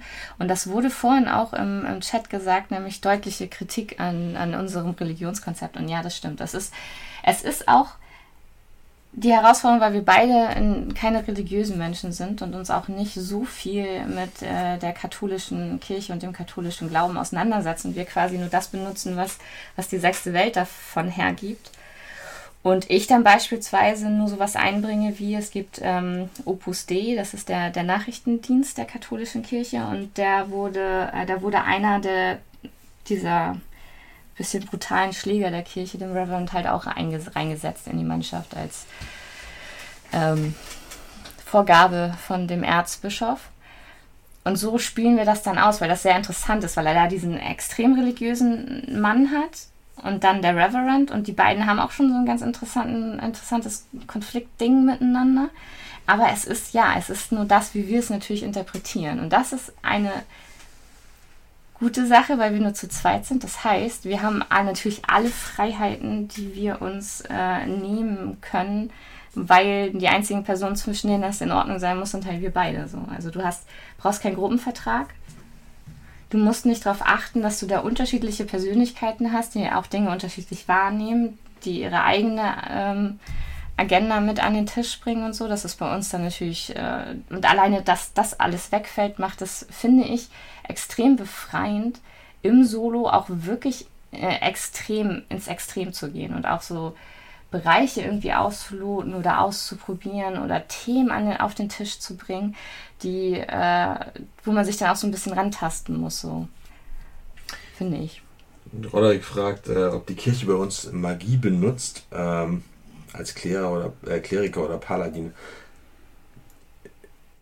Das Ding ist halt einfach, dass das Erwachen der Magie äh, weltweit anerkannt ist. Und ich bin mir jetzt nicht ganz äh, im Klaren darüber, wie, wie, wie die katholische Kirche dem Kanon gegenüber Magie sieht. Aber das wäre schon arg verblendet irgendwie. Aber der Reverend auf jeden Fall hat eine, äh, eine Magierin in seinem Team weil es beim Stadtkrieg nur bestimmte Magiearten verboten. Feuermagie zum Beispiel wird äh, nicht gerne gesehen, weil die Kollateralschaden von der Schäden von der Liga bezahlt werden müssen. Äh, aber jetzt rein ideologisch betrachtet ähm, hat der Reverend überhaupt nichts gegen Magie und findet das total bescheuert, was was weltweit anerkannt ist, irgendwie da nach den alten Gesichtspunkten irgendwie zu verdammen oder so. Das, aber ich glaube, die katholische Kirche oder die Kirche, egal welche Kirche, macht das gar nicht mehr, außer irgendwelche Splittergruppen jetzt, irgendwelche fanatischen oder so. Aber ich bin mir da nicht ganz sicher, wie der Kanon der sechsten Welt ist, was das ich, angeht. Also wenn ich mich richtig erinnere, dann ist das so, dass die auch über Einheiten verfügen, die Magie, also die Erwachte sind. Das sind aber dann, äh, wie man nicht schon sagt, das sind eigentlich äh, Spezialeinheiten. Aber wir haben uns dann auch schon vorher nämlich Gedanken gemacht, wie, wie steht die Kirche dann überhaupt, überhaupt zu Cyberware und zu all diesen, zu all diesen äh, Dingen. Wie, musst du das ausloten, wie wird das ausgelegt und ey, pff, keine Ahnung. Ja. Ja, genau, also Roderick schreibt, das wird selten, das wird selten geschrieben. Ja, keine Ahnung. Deswegen, wir machen, und das ist halt auch wieder so ein Ding, musst, läufst halt nicht Gefahr, da jemanden am Tisch zu sitzen und sagen, nee, das läuft so, es geht so. Wie Allende vorhin schon geschrieben hat, das ist halt, das ist halt, das ist halt die Freiheit des Rollenspiels, ja, so, ne? das ja, Ding ja. auszulegen, vor allem bei fiktiven Welten, man kann es auslegen, wie man möchte. Man muss sich weder an den Kanon halten, noch, auf, noch an, die, an die aktuellen, äh, ich sag mal, Geflogenheiten in der Welt da draußen. Ja, ähm, aber äh, wie gesagt, wir sind beide, es muss für alle okay sein, die am Tisch sitzen. Und wenn es nur wir beide sind, dann ist das ist die, ist der, der Weg sehr kurz, um das abzusprechen, was okay ist und was nicht. Und das ist ja. es halt. Das macht's, das erleichtert es extrem. Was blöd ist, voll blöd, was auch so ein Problem ist, was ich mit Stadtkrieg habe, ist äh, Kämpfe. Wir haben noch nicht ein ähm. einziges Stadtkrieg-Match gespielt. Immer nur das Geklüngel drumherum. Ja, und halt, ähm, weil ich halt einfach auch keinen Bock habe, da irgendwie, jetzt muss ich richtig rechnen, da 25 Leute auf dem, auf dem Spielfeld irgendwie zu verkörpern. Und ich habe, aber das liegt dann auch wieder an dem System, noch kein gutes System gefunden, warum wir ja auch eher Fans von narrativen Systemen sind, wo du so halt nicht jede, jede Begegnung irgendwie so strategisch auswürfeln musst, weil das kann ich gar nicht. Das, ich habe da, ich weiß überhaupt nicht, wie ich das machen soll. Oder wie man das äh, irgendwie strategisch irgendwie lösen kann, damit das funktioniert. Weil so ist es halt auch so, vielleicht wieder so zur, zum Thema Technik er ist ja auch nie jetzt mit den, mit den zwölf Leuten unterwegs. Also es sind halt immer diese, diese Handvoll Leute und ich habe mich mittlerweile meine Komfortzone am im Leiten, damit die NSC noch einigermaßen plastisch sind, sind so zwei, maximal drei Leute, mit denen unterwegs ist.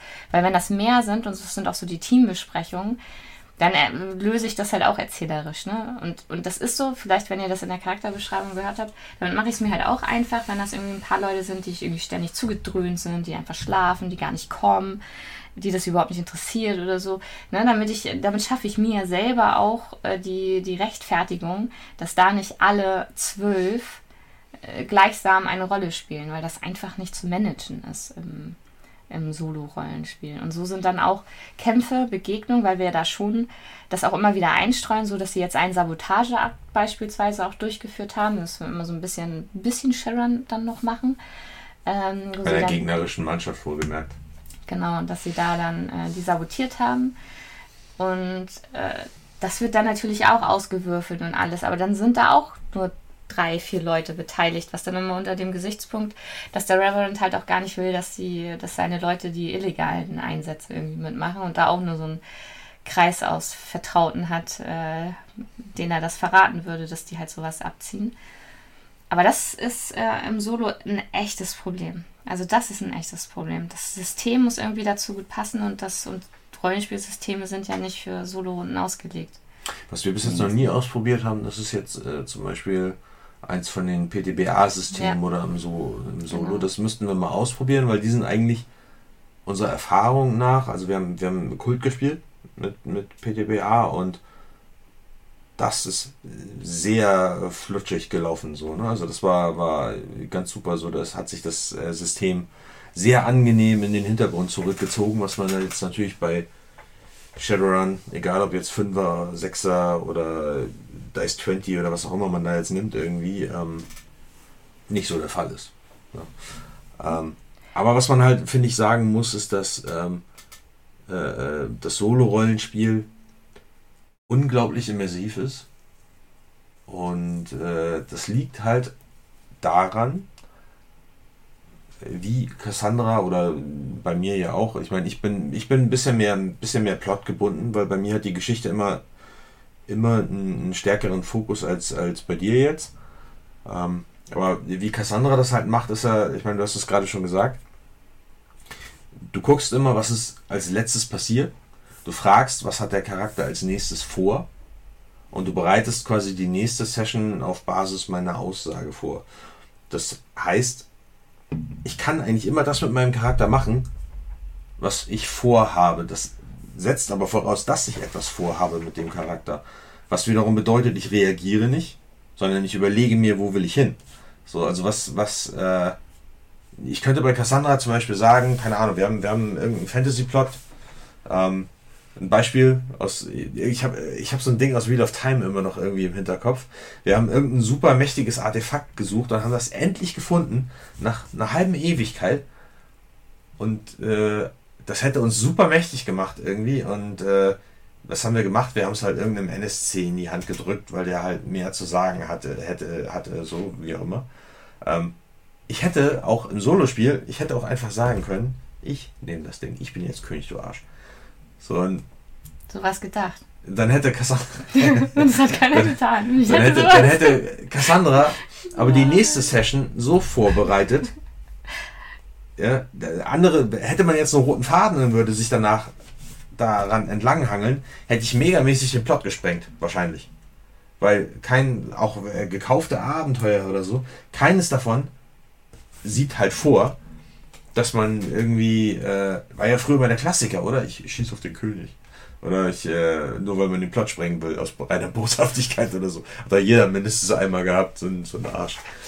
Oder war selber der Arsch die, die, äh, äh, die, die äh, im Solospiel macht man das halt einfach. Ja, wenn es plausibel ist natürlich irgendwie.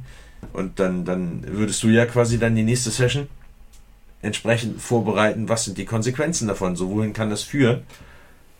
Und von da aus geht es dann immer weiter so. Aber die Konsequenz ist halt einfach, man ist als Charakter immer im Mittelpunkt der Ereignisse. Und das ist ja das, was wir mit Charakter zentriert meinen. Wir meinen nicht weniger Regeln, dafür mehr Character Play, sondern wir meinen wirklich, der Charakter steht im Zentrum, weil sich der ganze Plot um den Charakter herum dreht. So, der ist Dreh- und Angelpunkt, der ist Auslöser.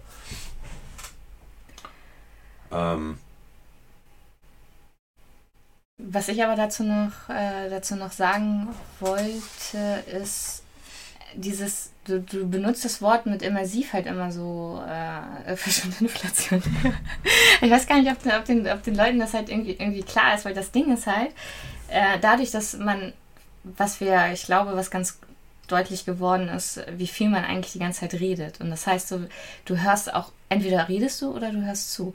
Ja. Und wir haben aber auch dadurch, dass wir nur zu zweit sind und die, die Absprachen halt auch auf einem anderen äh, Level stattfinden und wir mittlerweile diese Metagespräche einfach gewohnt sind, ist es jetzt auch nicht so, dass, dass Manny da mit dem Rücken an die Wand gestellt wird oder so. Es gibt so Szenen und Situationen, in denen ist das gewollt. Und dann ergötze ich mich diese Manchmal drei. will sie mich einfach an die Wand stellen. Dann ergötze ich mich da drei Minuten in der Sprachlosigkeit so. Aber dann ähm, reden wir da auch einfach drüber. Und das Schöne ist so das Pacing, also quasi das, wo, womit man ja beim Leiten sonst immer so diesen Stress hat. Dass man sagt, so kürze ich jetzt dieses NSC-Gespräch ab. Der andere sitzt da und wartet und wer will jetzt eigentlich was machen und ich muss doch den Plot jetzt irgendwie voranbringen und so. Und manchmal hast du selber als Spielleitung das Gefühl, oh Gott, das ist voll lahm, irgendwie die langweilen sich und die sind aber super gut unterhalten. Und manchmal denkst du so, ja, es ist ja, läuft ja voll gut, ich hau hier einen nach dem anderen raus so und die Spielenden sind aber dann irgendwie doch überfahren worden und hatten gar keine Zeit, sich mit dem zu beschäftigen, was die irgendwie noch erledigen wollten oder so. Und das passiert, das ist bei uns überhaupt kein Problem. Und für mich ist Pacing so ein, so ein größer Stressor beim Leiten und im Solo fällt es komplett weg. Und also ich finde das extrem befreiend so.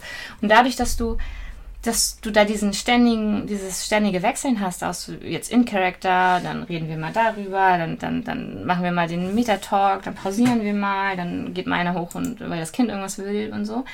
Und dann denke ich mal eben darüber nach, was, was jetzt als nächstes passiert. Ähm,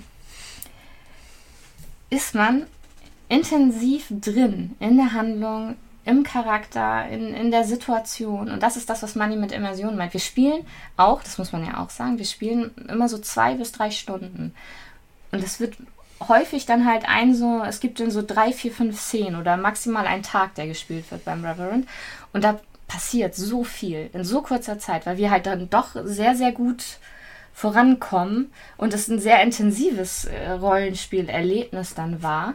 Selbst wenn es nur darauf hinausgelaufen ist, dass ich ihn einmal schocken wollte oder dass ähm, wir eine Beziehung zu einem NSC intensiviert haben oder dass es eine Herausforderung gab oder dass sich der Plot in irgendeine überraschende Richtung entwickelt hat.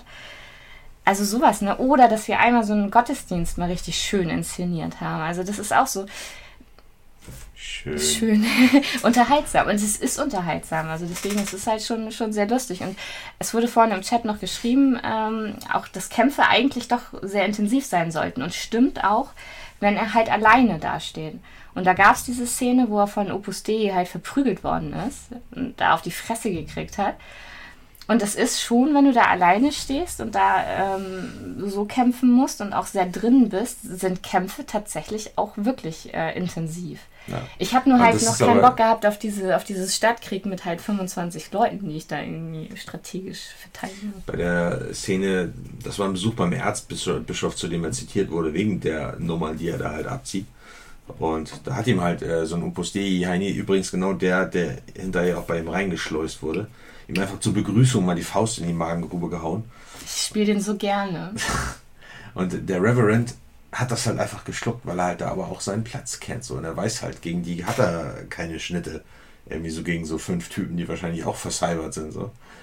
Und äh, er ist da halt eben ein kleines Licht und hat da halt seinen Stolz geschluckt. So. Und das, aber das sind halt alles solche, solche Szenen, die halt dazu führen, irgendwie, dass man halt einen, einen glaubwürdigen Charakter hat. So. Das, das ist halt ein Mensch, den man da spielt. So. Und kein, keine Funktion, kein, nicht den Barbaren oder nicht den den Dieb oder so, sondern man spielt einen Typ, der von allem ein bisschen ist und halt auch seine Unsicherheiten hat und ich finde, das ist halt sowas, was beim, beim Solo-Spiel ähm, deutlich präsenter ist. Und deswegen, ja, ich sage immer immersiv, halt das Eintauchen, man ist drinne. Ich finde, man ist richtig drinne, weil du halt auch während der ganzen Spielsession keine Gelegenheit hast, mal rauszukommen. Das ja. ist halt das Ding. Du ja. bist drinnen, du kannst nicht anders. Du musst ständig zuhören, ständig abwägen, ständig reden, ständig erklären. Ähm, aber das macht es halt auch so erfüllend, finde ich. Und äh, im Chat wurde geschrieben, dass es diese, es gibt ja Massenkampfregeln. Und ja, habt ihr recht, auch diese ne, Schergenregeln und so. Aber das wollen wir im Solo gar nicht. Das machen wir erzählerisch sowas. Ja, außer halt dann, und das ist glaube ich auch der Punkt, deswegen haben wir das noch nicht gespielt, weil ich weiß, es gibt die Regeln dafür und ich weiß auch, ich muss sie mir einfach nur mal reinziehen und dann könnten wir das auch, dann könnten wir das auch spielen. Weil umgekehrt, wenn ich bei Money Solo spiele, da, da, da läuft es auch anders. Ich hab, wir haben, und D&D wurde genannt als Beispiel, und wir haben eine lange, lange äh, D&D Pathfinder. Pathfinder, Entschuldigung, Pathfinder-Kampagne gespielt. Mit mir als, ähm, als Solo-Charakter und da habe ich die Badin gespielt. Und das ist beispielsweise auch ein Charakterkonzept, das ähm, in der Gruppe ständig untergeht, weil du überhaupt nicht die Möglichkeit hast, dieses, dieses Konzept von jemandem, der die Geschichte erzählt, die, die die Moral der Truppe irgendwie versucht aufrechtzuerhalten, die die trotzdem so ihre eigenen Kämpfe hat, irgendwie immer so diese strahlende Persönlichkeit nach außen, dann immer dann alleine bricht das dann irgendwie doch wieder zusammen, weil es einfach nur super anstrengend ist, weil du ja trotzdem gegen so einen scheiß Lich Lord irgendwie in den Krieg ziehst oder was das da war. Also der, der, der Plot war ja auch übel und du, du, du begleitest die Menschen in den sicheren Tod oder deine, deine Truppe und so. Und das war beispielsweise auch ein sehr gutes Charakterkonzept äh, für, für einen Solo-Charakter. Und du musst dir so ein bisschen halt die aussuchen, die ansonsten, also natürlich eine Rampensau ist irgendwie immer ganz gut. Und halt auch die, der die Interesse halt an, den, an, an, an dem Umfeld einfach hat, damit das mitgetragen wird. Roderick fragt, ob äh, Charisma, Charakter Pflicht sind. Sind sie natürlich nicht. Nee, nee. Ähm, wenn du halt, äh, ich sag mal hier, ein, Teigface hast, so, dann äh, kannst du das ja genauso darstellen. Ne? Dann, dann musst du dem halt, äh, also, keine Ahnung, ein, glaub, ein glaubwürdiger Charakter meiner Meinung nach hätte dann halt massiv Unsicherheiten in gewissen Situationen, die man halt dann auch darstellen muss. Beziehungsweise da wird man dann halt, so wie wir das halt machen, ist Charakter, äh, Cassandra fragt mich ja dann zum Beispiel so, wie, wie siehst du das in der Situation? Wie fühlt sich das für dich an? Wie gehst du damit um das? Und so weiter und so fort. Ne? Wenn, wenn man natürlich nicht darauf angesprochen wird, dass man äh, hässlich ist. So, Punkt. Was auch immer das bedeutet jetzt, ja. Aber wenn, wenn, ähm, wenn die NSC einen nicht darauf ansprechen, wenn das nicht, nicht an die Oberfläche gekramt wird, was diesen Charakter unsicher macht. Wenn das nicht kein, kein, äh, keinen Raum bekommt, dann ist es ja auch vollkommen egal, was du, wie du aussiehst oder was deine Unsicherheiten sind oder wo deine schlechten Werte liegen, ja. Ja, ich glaube, Charisma ist ja auch ähm, nicht gleichbedeutend halt mit dem, ne, dass du, dass du die Rampensau auch sein musst. Das geht, glaube ich, auch dann hauptsächlich eher in alles, was mit in Richtung Empathie zu tun hat und Beziehungsaufbau einfach. Ja, das, das hängt natürlich dann von, auch vom Regelsystem ab, ne? ob das jetzt voneinander getrennt ist oder nicht oder wie das äh, Charakterkonzept ist. Aber sowas, Verhandlungen, Überreden, mhm. Menschenkenntnisse, was ja. er da schreibt, ähm, das ist aber ja sowas so, das, das kann man auch anders erreichen. So, ja, ne? Wenn, wenn du da Defizite hast, dann greifst du halt zu anderen Methoden. Und es ist ja immer die Interaktion auch mit den NSC. So, denn man muss natürlich als, als Spielleitung auch ein bisschen darauf achten, dass der Charakter in dem glänzen kann, was er kann. Was er kann, ja, genau. So, ne? Und wenn er da eben nicht seine Stärke hat, dann ist es dann, mein Job. Ja, da, genau, ja. da muss man halt Lösungen einbauen, wie der Charakter auf andere Wege zu seinem Ziel kommt. So. Hm. Aber ja, das macht es natürlich das schwieriger. Macht's schwer. Das, das macht es schwieriger, das ist richtig. Das stimmt. Aber was man zum Beispiel, wo, wo Cassandra diese, diese, ähm, die Pathfinder-Solo-Runde erwähnt, das war ein CS Eisen. Das hat ein paar Monate lang hat das gut geflutscht. Und zum Handeln ist es immer schwieriger geworden. Da habe ich ja geleitet. Und wir haben genau, das ist genau das gleiche Phänomen, was wir jetzt haben mit unserer aktuellen ähm, Shadowrun Solo-Runde, die ich leite ich neige halt immer zu irgendwelchen pompösen, weltumspannenden Plots. Und äh, das ist halt, die sind halt so nicht möglich, wie Cassandra leitet. Cassandra hat halt mehr so den Turf. Und wenn wir, ich sag mal, den, den, den Ort wechseln, gibt es halt einen neuen Turf. Oder es ist eine Ausnahme und wir fahren dann wieder zurück und machen da weiter oder so. Bei mir ist es halt so, wir haben von Hamburg gewechselt nach Lagos. Wir waren eine ganze Zeit lang in Lagos. Dann sind wir irgendwann von Hamburg in die Staaten gewechselt und jetzt sind wir gerade in Manila. Ähm, weil sich da jetzt quasi so ihre, äh, ich meine, es ist zwar Shadowrun, aber so ein bisschen ihre Prophezeiung füllt sich ja, ihre, ihr, äh, der Kreis der schließt Kreis sich mit ihrem Charakterkonzept so. Ja. Und ähm, bei, bei Pathfinder, also je weiter wir voranschreiten in der Geschichte und je größer das Ganze wird, desto länger dauert das, bis ich so weit bin, die nächste Session zu machen, weil die Herausforderung immer größer wird. Sei es jetzt noch einen draufzusetzen oder sich zu überlegen, wie kriege ich die ganzen Fäden zusammen, dass das halt zu einem zu einem guten, großen Ganzen wird, wo am Ende nichts mehr offen bleibt irgendwie, weil das ist halt irgendwie so mein Anspruch an mich, weil ich halt da irgendwie auch aus dieser ganzen Schreibtechnik komme und so weiter und so fort. Äh, und das irgendwie so der, der, der Pathfinder-Charakter ist am Ende, ihre, ihre Badin ist zu einer Göttin geworden, weil sie quasi einen Gott umgebracht hat. So, und das war auf dem Weg dahin, das war schon eine ganz schöne Nummer, so, äh, ja, das bis das soweit war. Sehr, sehr geiler Plot. Ne? Ja, aber das, mhm. wie gesagt, die letzten Sessions in der Pathfinder-Runde, da lagen Monate dazwischen. Und ich bin, das wurde nämlich vorhin im Chat gesagt, ich bin eine Spielerin, die vergisst nichts.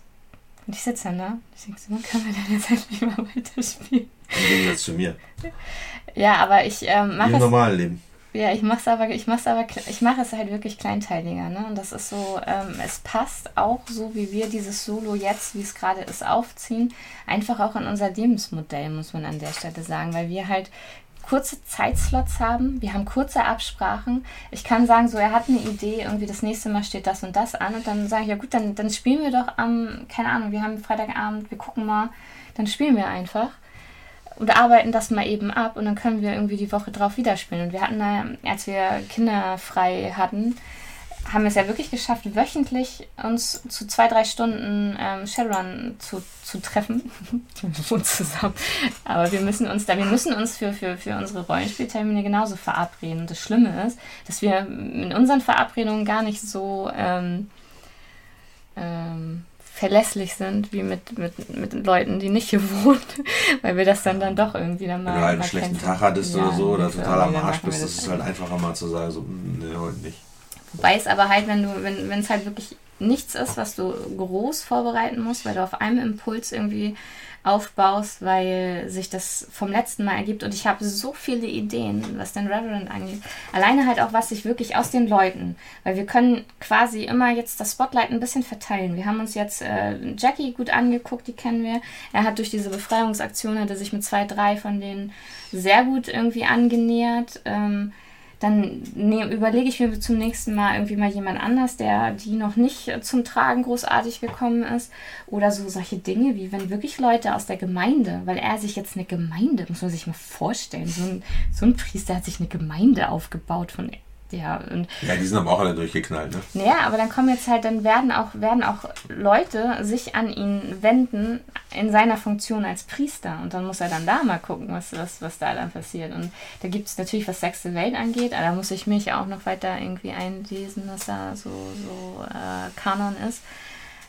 Aber da gibt es so viele interessante Dinge. Und weil ich nämlich auch, es wurde nämlich vorhin auch mal geschrieben mit, mit äh, Magie und Wicca, ich bin ja unheimlicher Fan von Wicca und auch der Naturreligion ähm, in der sechsten Welt. Und da, alleine da so ein paar Konflikte mit den Stadthexen und so. Ich meine, wie geil wird das denn?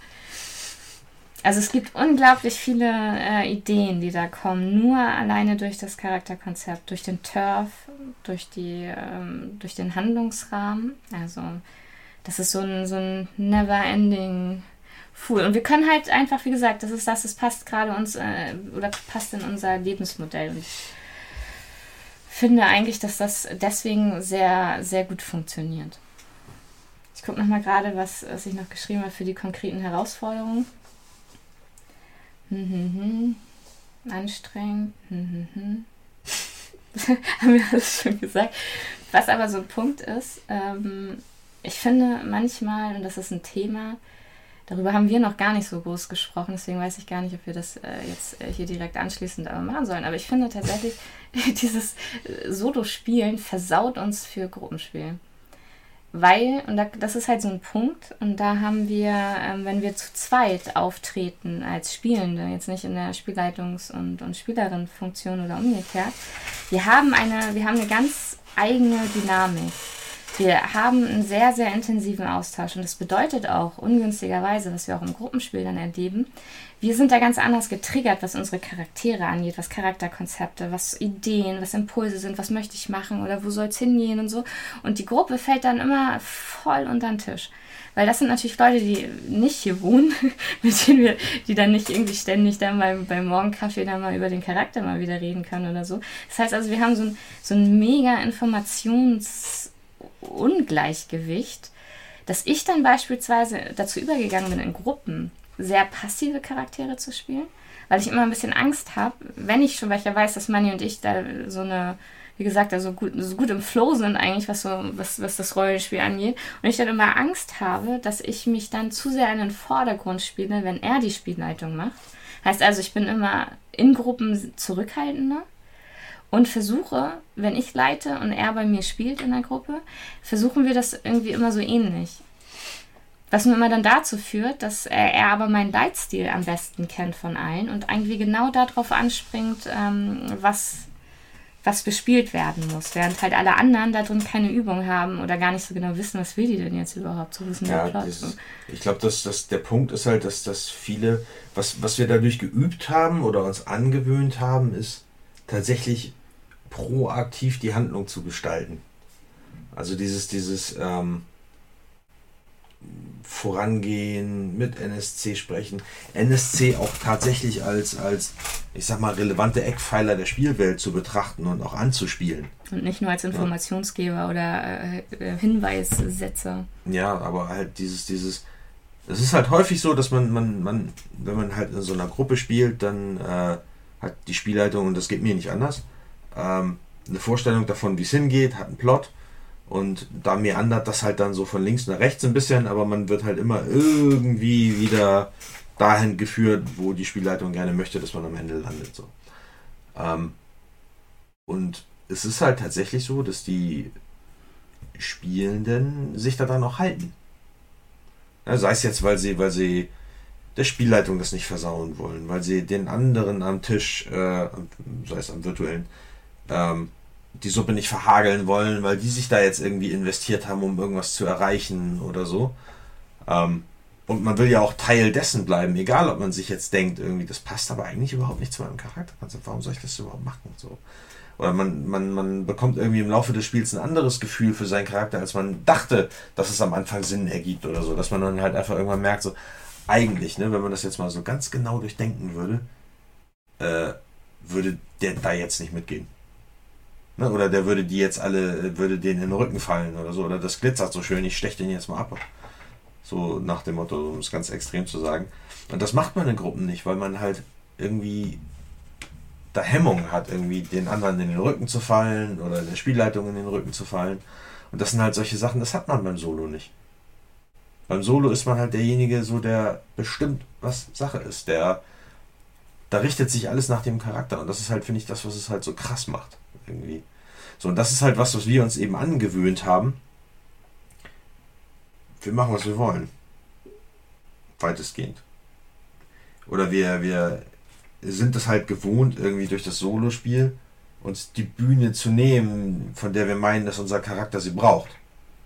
So, das ist halt was, wo halt, wo wir gemerkt haben, dass halt viele andere Spielende da äh, überrascht von sind, so, weil sie es halt nicht gewohnt sind. Oder wie würdest du das? Ja, weiß ich nicht. Ich finde eigentlich immer, dass das bei mir so ins, ins, ins Gegenteil fällt. Weil ich halt ganz oft merke, so die Art, wie ich halt gerne spielen würde. Entschuldigung, ich meine jetzt, wenn wir zusammenspielen. Wenn wir ne? zusammenspielen. Wenn wir zusammenspielen, ist das so. Ja, ja, ja, ja, ja. ja. Aber bei mir ist das, bei mir ist es tatsächlich mittlerweile auch so, wenn ich alleine spiele. Also wenn du leitest und wir in der Gruppe spielen, aber das ist ja das, was du gerade sagtest, so, weil ich halt auch genau weiß. Du, du weißt, was ich meine. Und worauf halt, du hinaus willst ja. irgendwie und ich kann halt drauf anspringen. Und äh, das Ding ist doch einfach, bei dir wird man belohnt, wenn du leitest, wenn man die Dinge selber in die Hand nimmt. Wer sich zurücklehnt und andere machen lässt, sei es jetzt, weil es andere, sei es jetzt andere NSC oder SC, der hat bei dir einen schwereren Stand. So, das war ja damals, als wir Wheel of Time gespielt haben, zum Beispiel, war das ganz oft so, so. Du hast einem zwei, drei Chancen gegeben. So, und äh, wenn du die nicht genutzt hast, bam, dunkler König, bumm, alles vorbei. Überspitzt. Überspitzt, ja. Das hat ein paar Jahre gedauert. ja, aber es ist, ne, man, man hat die Konsequenzen zu spüren bekommen wenn man nicht aktiv gehandelt hat. Und das, weil du halt so, so situativ halt auch geleitet hast, so von, von einer Session auf die nächste, dir überlegt hast, was sind sinnvolle Konsequenzen, wie würde sich der Plot jetzt weiterentwickeln, wie würden die NSC logischerweise agieren. So, ne, weil, weil wenn du jetzt so, so ein, äh, ein fertiges Abenteuermodul hast, das kann nicht alle Eventualitäten irgendwie enthalten. So, und, und du hast halt nur irgendwie so ein paar Sachen oder ein paar Reaktionen von den NSC da drinnen stehen. So, und wenn du jetzt aber irgendwas machst, was da nicht drin steht, dann musst du dir überlegen, hm, okay, wie mache ich denn das? So, der einfachste Weg ist halt immer so, das so zu machen, wie das da drinnen steht. Damit das halt weitergeht, wie man das äh, geplant hat. So. Das machst du aber nicht. Du planst von einer Session zur nächsten. Ja, und dadurch wird es halt, ja. Die, die, die innere Logik bleibt erhalten sozusagen. Ja, weil die innere so. Logik ja dem Charakter folgt. Und das ist genau. so quasi, wenn du dann halt äh, ne, nicht vorankommst oder das Quatsch Genau, wenn du, wenn, wenn, wenn, wenn ich als Charakter, wenn ich als Charakter nicht die innere Logik, ähm, wenn ich als Charakter nicht die innere Logik vorantreibe, wenn ich nicht irgendwas tue, was andere äh, dazu antreibt zu reagieren, dann sind die diejenigen, die agieren und ich bin derjenige, der reagiert. So, das, ich glaube, so kann man das ganz einfach zusammenfügen. Mhm. So. Und wenn, wenn man halt tatsächlich so ein vorgefertigtes Abenteuer hat mit einem, mit einem roten Faden, dann neigt man oder neigt die Gruppe, finde ich, dazu zu reagieren. Ja. Klar, die, die, die, die spielen, versuchen alle irgendwie ihre, äh, ihre Charaktere darzustellen innerhalb des Rahmens, der halt gegeben ist, sozusagen, ohne dass der Plot gesprengt wird. Aber es ist nicht andersrum. Man kann nicht seinen Charakter so spielen, wie er ist, und der Plot ergibt sich aufgrund dessen, was der Charakter getan hat, weil er so ist, wie er ist. So, und das ist halt, finde ich, der wesentliche Unterschied zwischen dem Solo, zumindest wie wir es ja, spielen, ja. und so den, den regulären Rollenspielrunden, wo alle halt ihr Spotlight bekommen müssen. Ja, im, im Chat wurde nochmal geschrieben, dass, ähm, dass, dass so wie wir das halt schildern, jetzt nicht, nicht geglaubt wird, dass wir das Gruppen, dass wir versaut sind für das Gruppenspiel, wie ich das immer sage.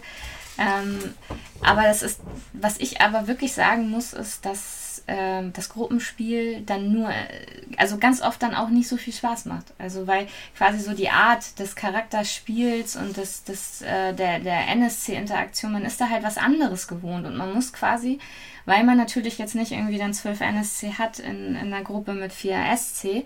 Man muss dann mit den, äh, mit, der, mit, der, mit den Gruppenspielen dann klarkommen. Und dann, wenn du da halt welche hast, die dein Charakterkonzept irgendwie, oder so wie du den Charakter halt ausspielst, und da hatten wir ja auch mal eine Podcast-Folge zu gemacht, wenn die das halt nicht den Ball zurückspielen, und du keinen und, und du den Raum nicht, nicht bekommst, da irgendwie das, das auszuspielen, so wie du dir dein Charakterkonzept gedacht hast. Und das ist halt tatsächlich so ein Ding, wir sind ziemlich schnell dabei, uns Charakterkonzepte zu überlegen. Es ist also so, und es passiert irgendwie automatisch, weil wir es gewohnt sind, so zu spielen. Und dann kommst du mit so einem riesen Charakterkonzept irgendwie an den Spieltisch und dann spielen aber alle nur ihre Funktion. Oder dann geht es gar nicht darum. Oder dann kannst du gar nicht, kannst du es halt gar nicht so ausspielen. Und ich finde schon, dass es das schwierig macht, in der Gruppe gut, gut anzukommen. Was bei mir schon dafür sorgt, dass ich erstens die, die Anzahl der Spielenden massiv reduziere. Also ich schon gar nicht mehr mit vielen Leuten spiele, weil ich glaube, dass das einfach nicht, also weil das vom schon rein quantitativ einfach nicht funktionieren kann. Ähm, ja, und äh, dass ich da eigentlich auch mir auch sehr gut halt überlege, welches Setting, wo, wo will ich überhaupt spielen und, und mit welchen Leuten und so. Also es ist schon, schon nicht so einfach, finde ich. Ich würde aber sagen, ich meine, an dieser Stelle kann man das ja zusammenfassen. Also warum das Solo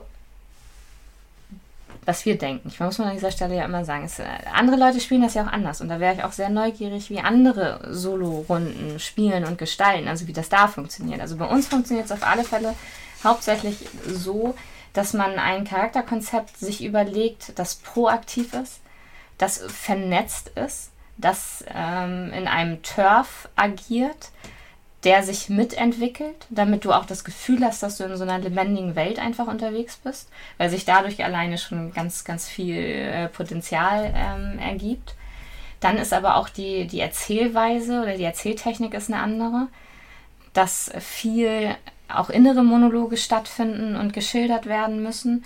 Der Austausch ist ein äh, engerer und auch ähm, situativer, also dass man quasi von In-Game-Gespräch zu ähm, ich schilder, was mein Charakter tut, über zur Metaebene auch einfach switchen kann und das quasi wirklich in einem Satz manchmal. Und das erfordert natürlich auch, dass man, dass man sich da selber drauf, drauf einstellt.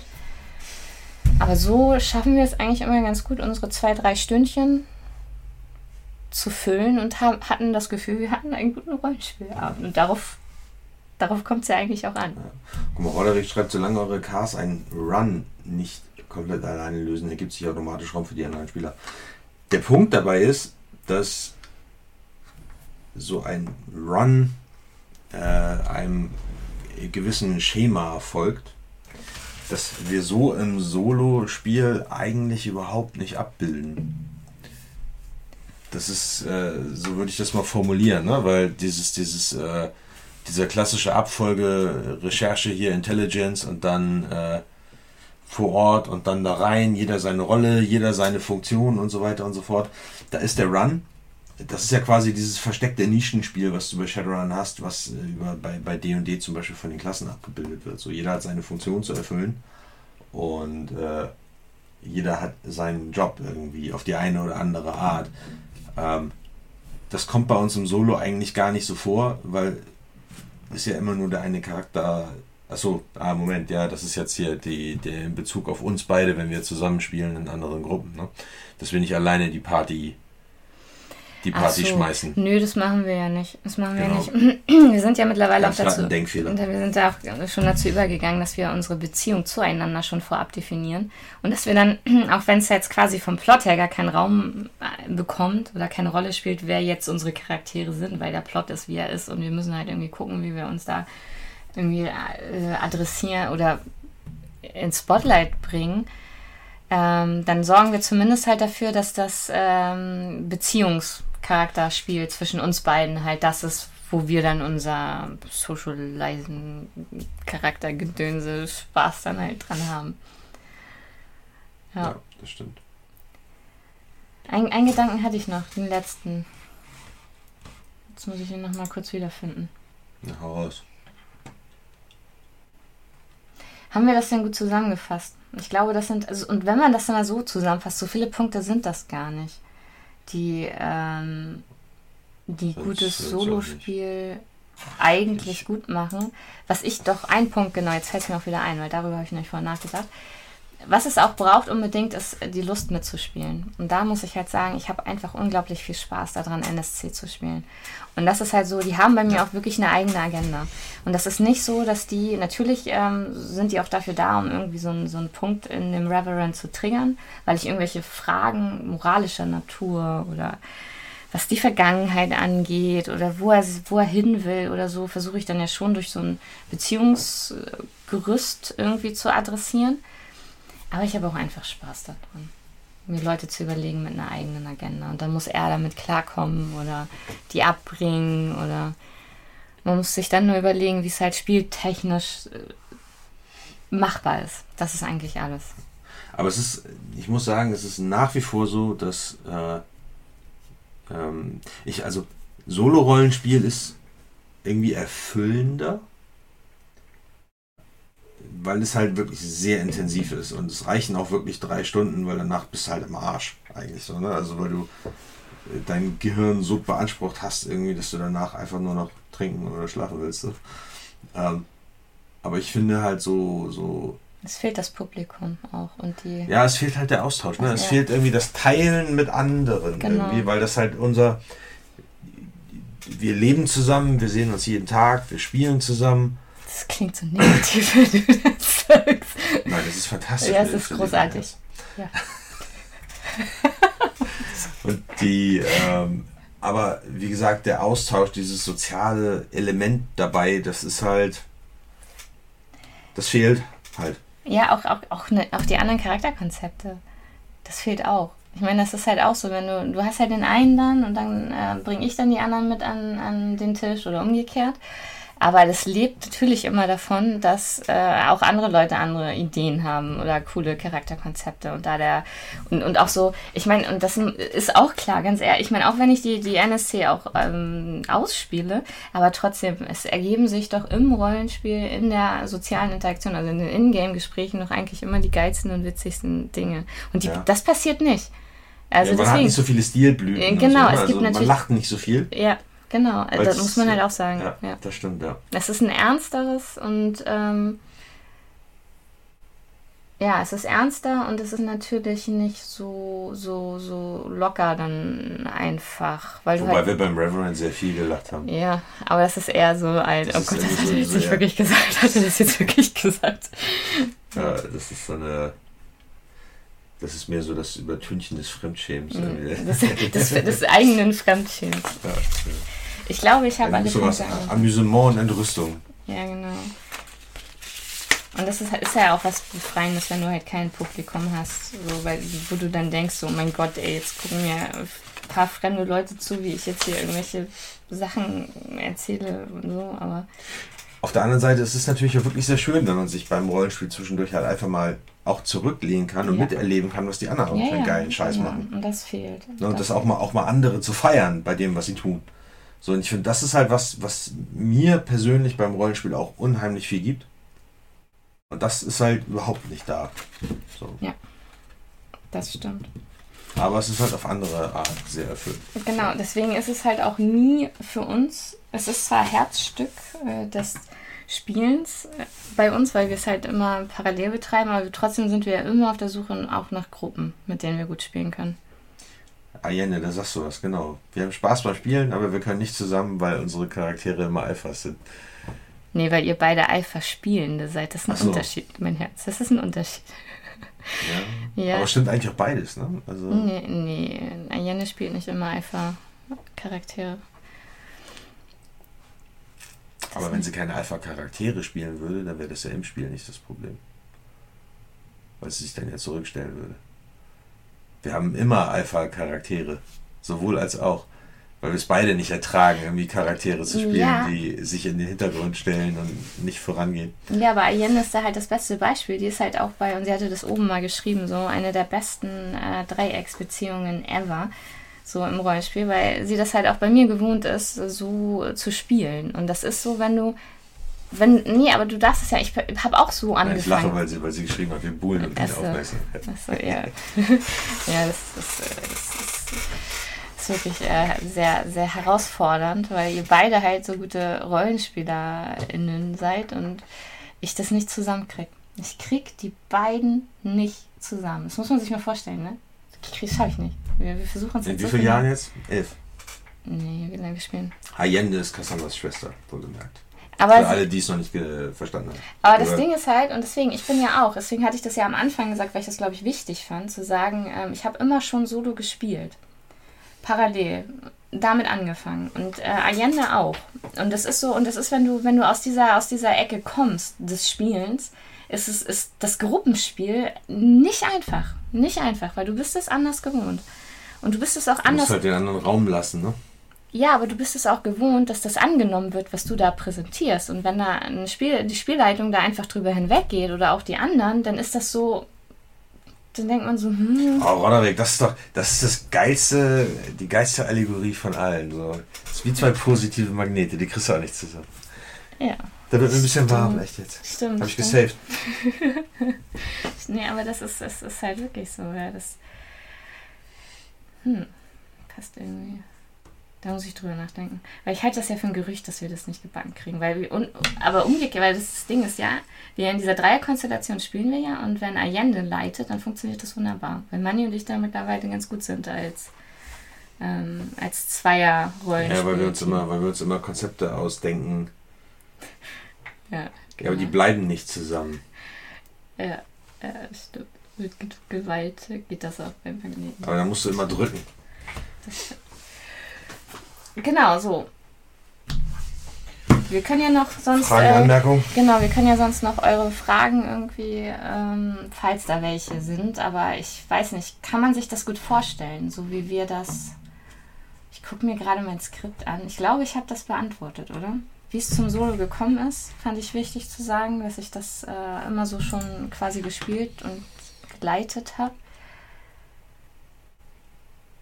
Fühlt sich für mich manchmal ein bisschen an wie die natürlichere Form des Rollenspiels. Ich meine, wir haben, theoretisch könnten wir nochmal auf, auf Dinge eingehen, die nicht funktioniert haben. Das wäre das wär vielleicht auch, ja, das kann man gut, ja, stimmt. Wobei das eher, ja. eher auf, auf ähm, unsere Art der Kommunikation äh, zurückgeht, die wir ja erst erlernen mussten zusammen im Solo-Rollenspiel. Weil alle, alle Konzepte hätten funktioniert, hätten wir zu dem Zeitpunkt halt von vornherein irgendwie, hätten wir so gespielt, wie wir jetzt spielen würden, hätten auch die Charakterkonzepte funktioniert. Ja, das stimmt. Man muss aber auch, man muss aber auch wissen, und das ist halt das, was ich meine. Da, da muss halt sehr, sehr viel ineinander greifen, damit das halt wirklich gut funktioniert. Du musst halt dieses Charakterkonzept haben, du musst den Rahmen haben, du musst das Setting haben und du musst auch äh, die Art des, des Leitens und des Spielens muss halt zusammengehen. Und da fehlt es. Und das ist beispielsweise so ein Punkt, obwohl ich irgendwie 30 NSC da super sofort Ideen habe. Und wenn man mir irgendwas vorwirft, dann kann ich auch sofort irgendwie mir ein Charakterkonzept überlegen. Aber dann kommt man hier und sagt so, ja, welchen Charakter willst du dann als nächstes bei mir im Solo spielen? Und ich denke so, hm, weiß ich nicht. Fällt mir halt nicht ein. Und und der Reverend war ja wirklich so eine Idee von Money selbst und das merkt man einfach, weil das ist so, du, du brauchst halt auch wirklich als, als Solo-Spielende diesen Impuls, dir deine Geschichte da selbst zu schreiben. Und ich hoffe einfach, dass auch so ein bisschen mit diesem, also dem, dem Hype um diese ganzen narrativen Systeme, deswegen versuchen wir ja schon seit, seit zig Jahren uns mit Fate und allem Ähnlichen da irgendwie äh, auseinanderzusetzen, dass das ja auch dann anfängt, so regelseitig Bestandteil des Rollenspiels zu werden, dass du eigentlich so spielen musst, wie es auch so für, wie wir erlebt haben, wie es im Solo halt gut funktioniert. Jetzt habe ich irgendwie eine Faden verloren, was soll ich denn sagen? Negativbeispiel. Achso. Rick hat das nicht funktioniert bei Wheel of Time.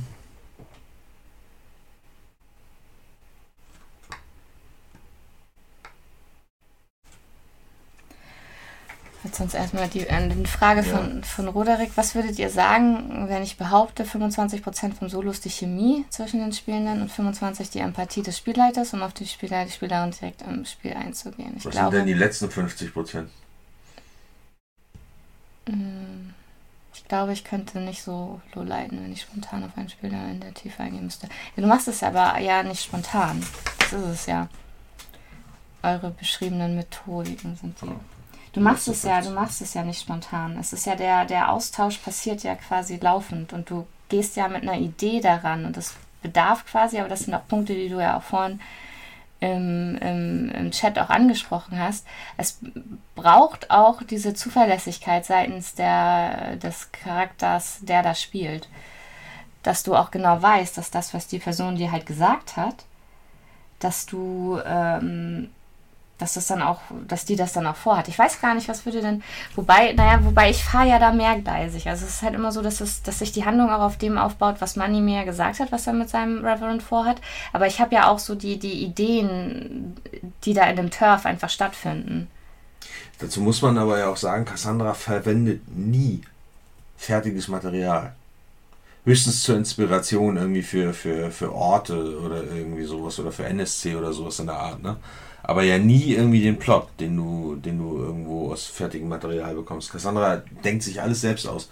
Also es ist halt wirklich so, dass die, die für den Abend stehen die Ideen und da kann sie sich auch darauf verlassen, dass ich die irgendwie auch bediene. So, das ist ja ganz selten, dass ja. ich mal irgendwie von dem abweiche, was du da halt irgendwie vorhast, so, weil du ja schon vorher weißt, was ich, was ich vorhabe, so, also das, wir haben das gleiche vor, sozusagen, falls Bla. Okay, also, ne, also das, das, das, es ist, wie du halt sagst, es ist nicht spontan. Nee. Du weißt, was ich vorhabe. Insofern ähm, ne, fahren wir da quasi auf demselben Gleis mehr oder weniger. Und ja, unsere Chemie ist hoffentlich nicht schlecht. Und empathisch bist du auch, mein Herz. No, nur bitte. No. No. no. Ähm, aber ja, natürlich die, die, die Charakterkonzepte zum Beispiel von den ganzen NSC, die bei uns da involviert sind, so die, die, äh, je besser die ausgearbeitet sind, umso glaubwürdiger ist natürlich auch deren Reaktion und umso eher kannst du halt sagen, okay, dann, dann äh, zum Beispiel verändern die jetzt den Plot, weil sie auf bestimmte Art reagieren. Ja. Aber ich, was, was, äh, Roderick, was, wenn du schreibst, du, selbst wenn du das anwendest, würdest du es nicht schaffen. Ich glaube, der, der Unterschied da, also erstens ist es natürlich auch Übung, weil du darfst da nicht vergessen, das sind dann jetzt ja, wenn ich überlege, 20 Jahre, oh Gott, 20 Jahre. Wenn du, mal, wenn du mal überlegst, dass ich wirklich auch so angefangen habe zu spielen und zu leiten, also auch im Solo, dann ähm, ja, ist das eine, natürlich eine Übungssache, aber das ist auch, glaube ich, so ein bisschen diese die Art des Mitspielens.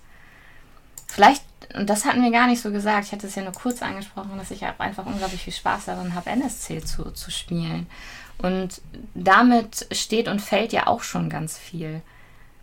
Und wenn man selbst auch vielleicht so ein Potpourri an, an Persönlichkeiten einfach mal so über den Abend äh, verteilt irgendwie äh, darstellen mag oder so, dann fällt es einem auch leichter, weil das muss, glaube ich, gut zünden, oder? Mhm. Die NSC müssen plastisch sein. Weil das ist das, womit ich, womit ich teilweise halt Schwierigkeiten habe, ähm, weil ich halt immer unheimlich viel äh, ähm, Gehirnschmalz so in die Plots stecke, damit das alles Sinn ergibt. Das ist halt weltumspannend. Wer mit wem und wozu führt das, warum haben die das gemacht und so weiter und so fort. Ähm, und insofern sind da halt viele Sachen, die bei mir im Vordergrund sind, also gedanklich jetzt, ähm, sodass ich nur sehr wenige NSC habe, die halt konstant da sind ähm, und, und halt auch wirklich gut ausgearbeitet sind, so dass ich die wirklich stringent irgendwie auch verkörpern kann, weil ich die auch wirklich gut kenne. Und das ist so, und da habe ich ein so ein Zitat, ähm, und ich glaube, diesmal ist es das Con Ist das diesmal das Con nee, das war schon wieder, das war das ja. Zitat, was ich das letzte Mal, verdammt, ich habe schon wieder vergessen. Ich habe halt irgendwie immer so ein Potpourri an, also auch so ein Potpourri an, an, an Zitaten im Kopf, aber ich weiß nie, wer das gesagt hat. Ähm, das ist nämlich auch so eine Methode aus dem, ähm, aus dem Schreiben, dass du quasi um so eine Szene bildlich irgendwie beschreiben zu können, musst du dir immer darüber klar sein, was jeder Einzelne, der da gerade in diesem Raum ist oder jeder Einzelne gerade will. Und das Zitat sagt halt, und wenn es nur das Glas Wasser ist. So, und, und, und, und so, so stelle ich mir halt die Szenen auch vor. Und deswegen, Manny hat so seinen sein, sein, sein weltumspannenden Plot im Kopf und ich habe anhand von, nur durch die Leute, die ich in dieser, weil, was wir nicht gesagt haben, du, ähm, ihr habt ja die, die Altona-Apostel, die haben ja ähm, in Altona so eine alte Kirche, an der sie ihr Hauptquartier haben. Das heißt also, da hängen auch immer die Leute irgendwie rum. Und der Reverend hat da auch seine, der, der wohnt da, der, der, der ist da, der, der führt da sie, die, die Teambesprechung durch, da finden auch die, die Gottesdienste statt und so. Es sind immer Leute da. Das heißt also, ich habe eigentlich nur die Leute und das, die sind so bunt beschrieben. Der eine ist ein, ist ein Sexist. Das ist ein richtig widerlicher Typ. Und in diesem Charakter, in diesem NSC, lege ich alles rein, was ich an Männern hasse. Dann haben wir da ähm, Bruder Esra, also den Op die Opus Dei-Fotze, wie, wie der Reverend ihn Ich habe hab mein Team angeordnet, ihn immer nur Fotze zu nennen damit er wenigstens weiß, wo sein Platz ist. Ja, und, Wenn er mir äh, schon auf die Fresse haut, dann räche ich mich auf meine ab. Ja, aber mittlerweile verstehen die beiden sich ganz gut, weil er nämlich als die, ähm, als die eine Fetisch-Lack- und Ledernonne da ihren äh, kalten Entzug hatte, war Bruder Esra nämlich genau wie der Reverend an ihrer Seite. Und äh, die haben sie quasi unter die Dusche gestellt, die haben sich von ihr ankotzen lassen, die haben ähm, an ihrem Bett gebetet. Die haben sie nicht, weil die auch einen Herzstillstand hatte und der Reverend musste sie quasi ähm, reanimieren. Ähm, also die waren, und da war er an deiner Seite und das war ja so quasi so der, der letzte Punkt, wo der in deiner Gunst mega gestiegen ist und, und du auch in seiner, weil er erkannt hat, dass du dich wirklich um deine Schäfchen kümmerst. Okay, da war, also da haben wir die, die Fotze Esra und alleine das macht unheimlich viel Spaß, wenn der äh, den Raum betritt. Dann haben wir, ähm, wie gesagt, auch so ein paar Junkies, die dann einfach nur ihren nächsten Schuss haben wollen und da dann auch alles dafür tun wollen oder würden, ihn zu bekommen dann haben wir da, ähm, ja, wie gesagt, und das, ich kann, ich kann das halt unendlich fortsetzen, weil die Leute halt ihre Agenda haben und ich mir immer überlege auch, wie sie zu dem, zum Reverend stehen und wie ihre Meinung zu ihm ist und wie sich die Meinung dann auch ändert. Und dadurch ergibt sich das eigentlich immer schon. Mhm. Aber es braucht auch die, die, die, die Freude, das halt darstellen zu, zu, zu wollen. Deswegen, das hat mir nämlich gar nicht. Das hatten wir nämlich gar nicht so gehighlightet und tatsächlich ist das doch eins der wesentlichen ja. Punkte, warum ja, das, das äh, gut funktioniert. So, ich glaube. Ich glaube, glaub, der, der wesentliche Punkt, finde ich, beim, beim, beim Solo ist halt tatsächlich immer der, der Austausch auf der Metaebene zwischen Spielleitung und Spielenden oder Spielender. Und das ist halt was, was finde ich auch im Gruppenrollenspiel viel häufiger stattfinden sollte. Ich habe zum Beispiel, also ich höre selten einen Spieler oder eine Spielerin die Spielleitung fragen, was sind denn jetzt meine Optionen oder was wäre jetzt für ein Charakter von meinem Standing äh, oder meiner Rolle oder meiner Position in der Gesellschaft oder für mich als Barbar aus, bla, blub, blub, ding dong. Äh, was wäre da glaubwürdig oder was wäre stringent, was müsste ich tun oder so. Also nicht einfach nur irgendwas tun, so, sondern halt sich mal rückversichern irgendwie, was äh, wäre halt glaubwürdig so, ne? Oder halt auch die Interaktion zwischen den Charakteren und so weiter und so fort. Äh, und dann halt aber auch auf der Metaebene erzählen, was der eigene Charakter macht, was er denkt, warum er irgendwas tut. Und äh, damit halt auch der Rest in der Truppe nachvollziehen kann, warum der Charakter eben das tut und die nicht einfach nur denken, das ist so ein blöder Arsch oder der fällt uns jetzt allen in den Rücken oder so. Dabei hat vielleicht der oder die Spielerin da einen plausiblen Grund, das zu tun. Aber in dem Moment, wo man das halt nicht auf der Metaebene erzählt, wissen die anderen das nicht und bilden sich halt eine Meinung, die vielleicht gar nicht gerechtfertigt ist. Und das sind halt solche Sachen, die halt dazu zu so äh, unterschwelligen äh, wie soll man sagen, Handlungen oder Abneigungen oder wie auch immer führen, die vielleicht gar nicht notwendig sind. Ich glaube, da kann man sich das Spiel sehr viel einfacher und interessanter gestalten. Und das ist halt aber im Solo unabdingbar. Und das ist halt auf der einen Seite zwar das, was es anstrengend macht, aber auf der anderen Seite eben das, was äh, da überhaupt erst das richtige Leben reinbringt. So viel Austausch, viel Fragen stellen, viel erklären, ähm, wirklich so, so über die Lebenslage philosophieren, auch im Rollenspiel tatsächlich. Ähm, ist das denn, denn, denn glaubwürdig, warum der das jetzt so macht? Müsste der nicht jetzt eigentlich in einem Zustand so und so sein? Nachdem er das erlebt hat und das und das und das so? Wie kann das denn sein, dass der jetzt immer noch so fröhlich ist? Oder müsste der nicht, äh, keine Ahnung, ganz anders darauf reagieren, so grundlegend irgendwie sein Leben umkrempeln oder was weiß ich was, ja? Solche Diskussionen, die führen wir ja auch. Aber wir haben halt auch die, die Zeit, diese Downtime, darüber haben wir auch in, ja, den, in den Techniken richtig, öfter ja. mal gesprochen, wir haben halt auch die Zeit, diese Downtime auch auszuspielen. Ja, das wir heißt, philosophieren genau. viel abseits der Spielrunden. Ja, und, und dann aber auch so wirklich, dass man dann sagt, so, okay, er ist jetzt erschüttert oder er ist jetzt, ähm, hat doch damit zu kämpfen. Und wie drückt er das aus? So wie, und dann kannst du auch sagen, so der hängt jetzt, keine Ahnung, wie viele Tage betrunken irgendwie rum. Oder und es gibt dann auch die Gelegenheit, als, als Spieler quasi bis zur nächsten Spielsession zu überlegen, äh, wie verarbeitet der Charakter das, was ihm halt passiert genau. ist. So, weil ich habe halt immer das, also bei mir ist es so, ich denke nicht viel über meine Charaktere nach zwischen den, zwischen den Gruppenspielrunden, weil ich halt so einfach so viele um die Ohren habe, so ich komme da nicht zu. Aber in dem Moment, wo wir morgens am Wochenende irgendwie am Frühstückstisch sitzen und darüber reden, ähm, stößt das bei mir halt so diese Gedankenprozesse an, wie sich halt der Charakter entwickeln könnte, ähm, was er eigentlich als nächstes tun könnte oder was wäre jetzt irgendwie keine Ahnung, für so einen Teamkapitän von einer Stadtkriegmannschaft, äh, so, was müsste der eigentlich überhaupt so generell alles machen? So, was steht bei dem alles auf der Agenda? So, da kommen bei mir dann so Ideen, die teile ich Cassandra mit, so auch äh, zwischen den Sessions so, und sie kann das dann entsprechend anpassen. Also es ist halt viel Austausch. Genau, das dann jetzt nämlich als nächstes für mich anstünde auch, ähm, weil er braucht ein paar Ersatzspielende. Und die wollen quasi mit den Leuten mal auf die Schießstände und in deren Trainingsgelände. Aber das ist ein, genau, das sind Mannys Idee oder von Reverend die Idee war dann Lasertag zu spielen mit den Leuten, um die mal auf Herz und Nieren zu prüfen, wie gut die sind, ohne sie direkt irgendwie verletzen zu müssen dabei. Aber das sind halt so Sachen, die gebe ich ja dann auch an, ihn, an ihm ab, ne? Oder wenn es dann sowas ist mit, wo ist euer Trainingsgelände? Das denke ich mir ja auch nicht alles. Also ich sage so, nee, dann erzähl mir, wie, äh, wo willst du das haben? Oder wie sieht die Kirche aus, in der ihr euer Hauptquartier habt.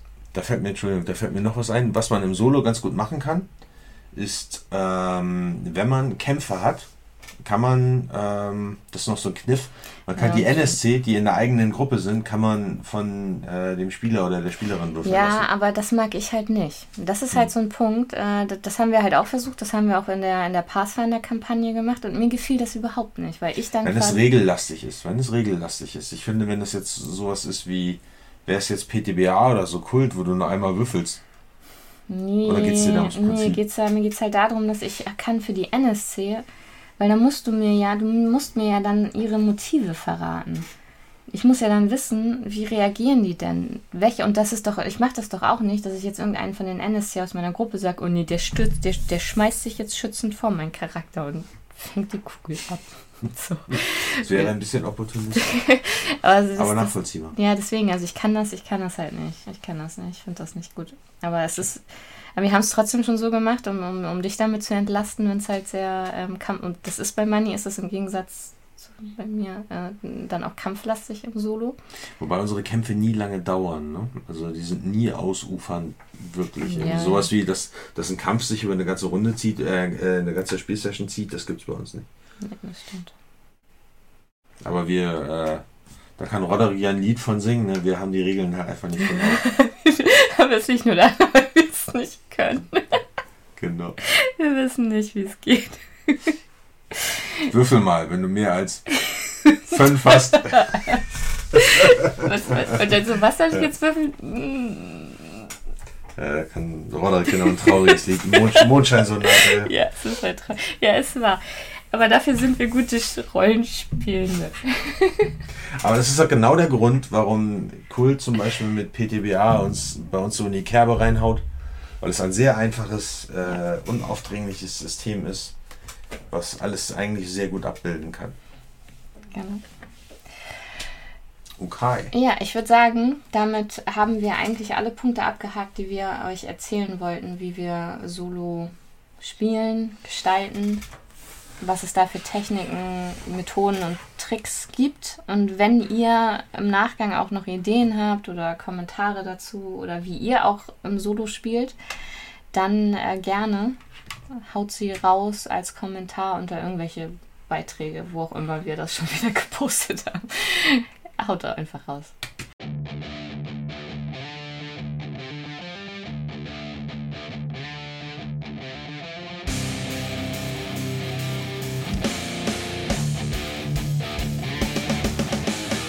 Vielleicht hört ihr ja auch beim nächsten Mal wieder rein, wenn es heißt 3P.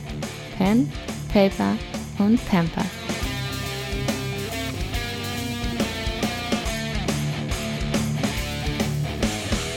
Das war's für heute. Grüße gehen raus an alle Rollenspielerinnen und Rollenspieler, vor allem die mit Kindern und solche, die es noch werden. Aber wir grüßen natürlich auch alle anderen, die uns zuhören.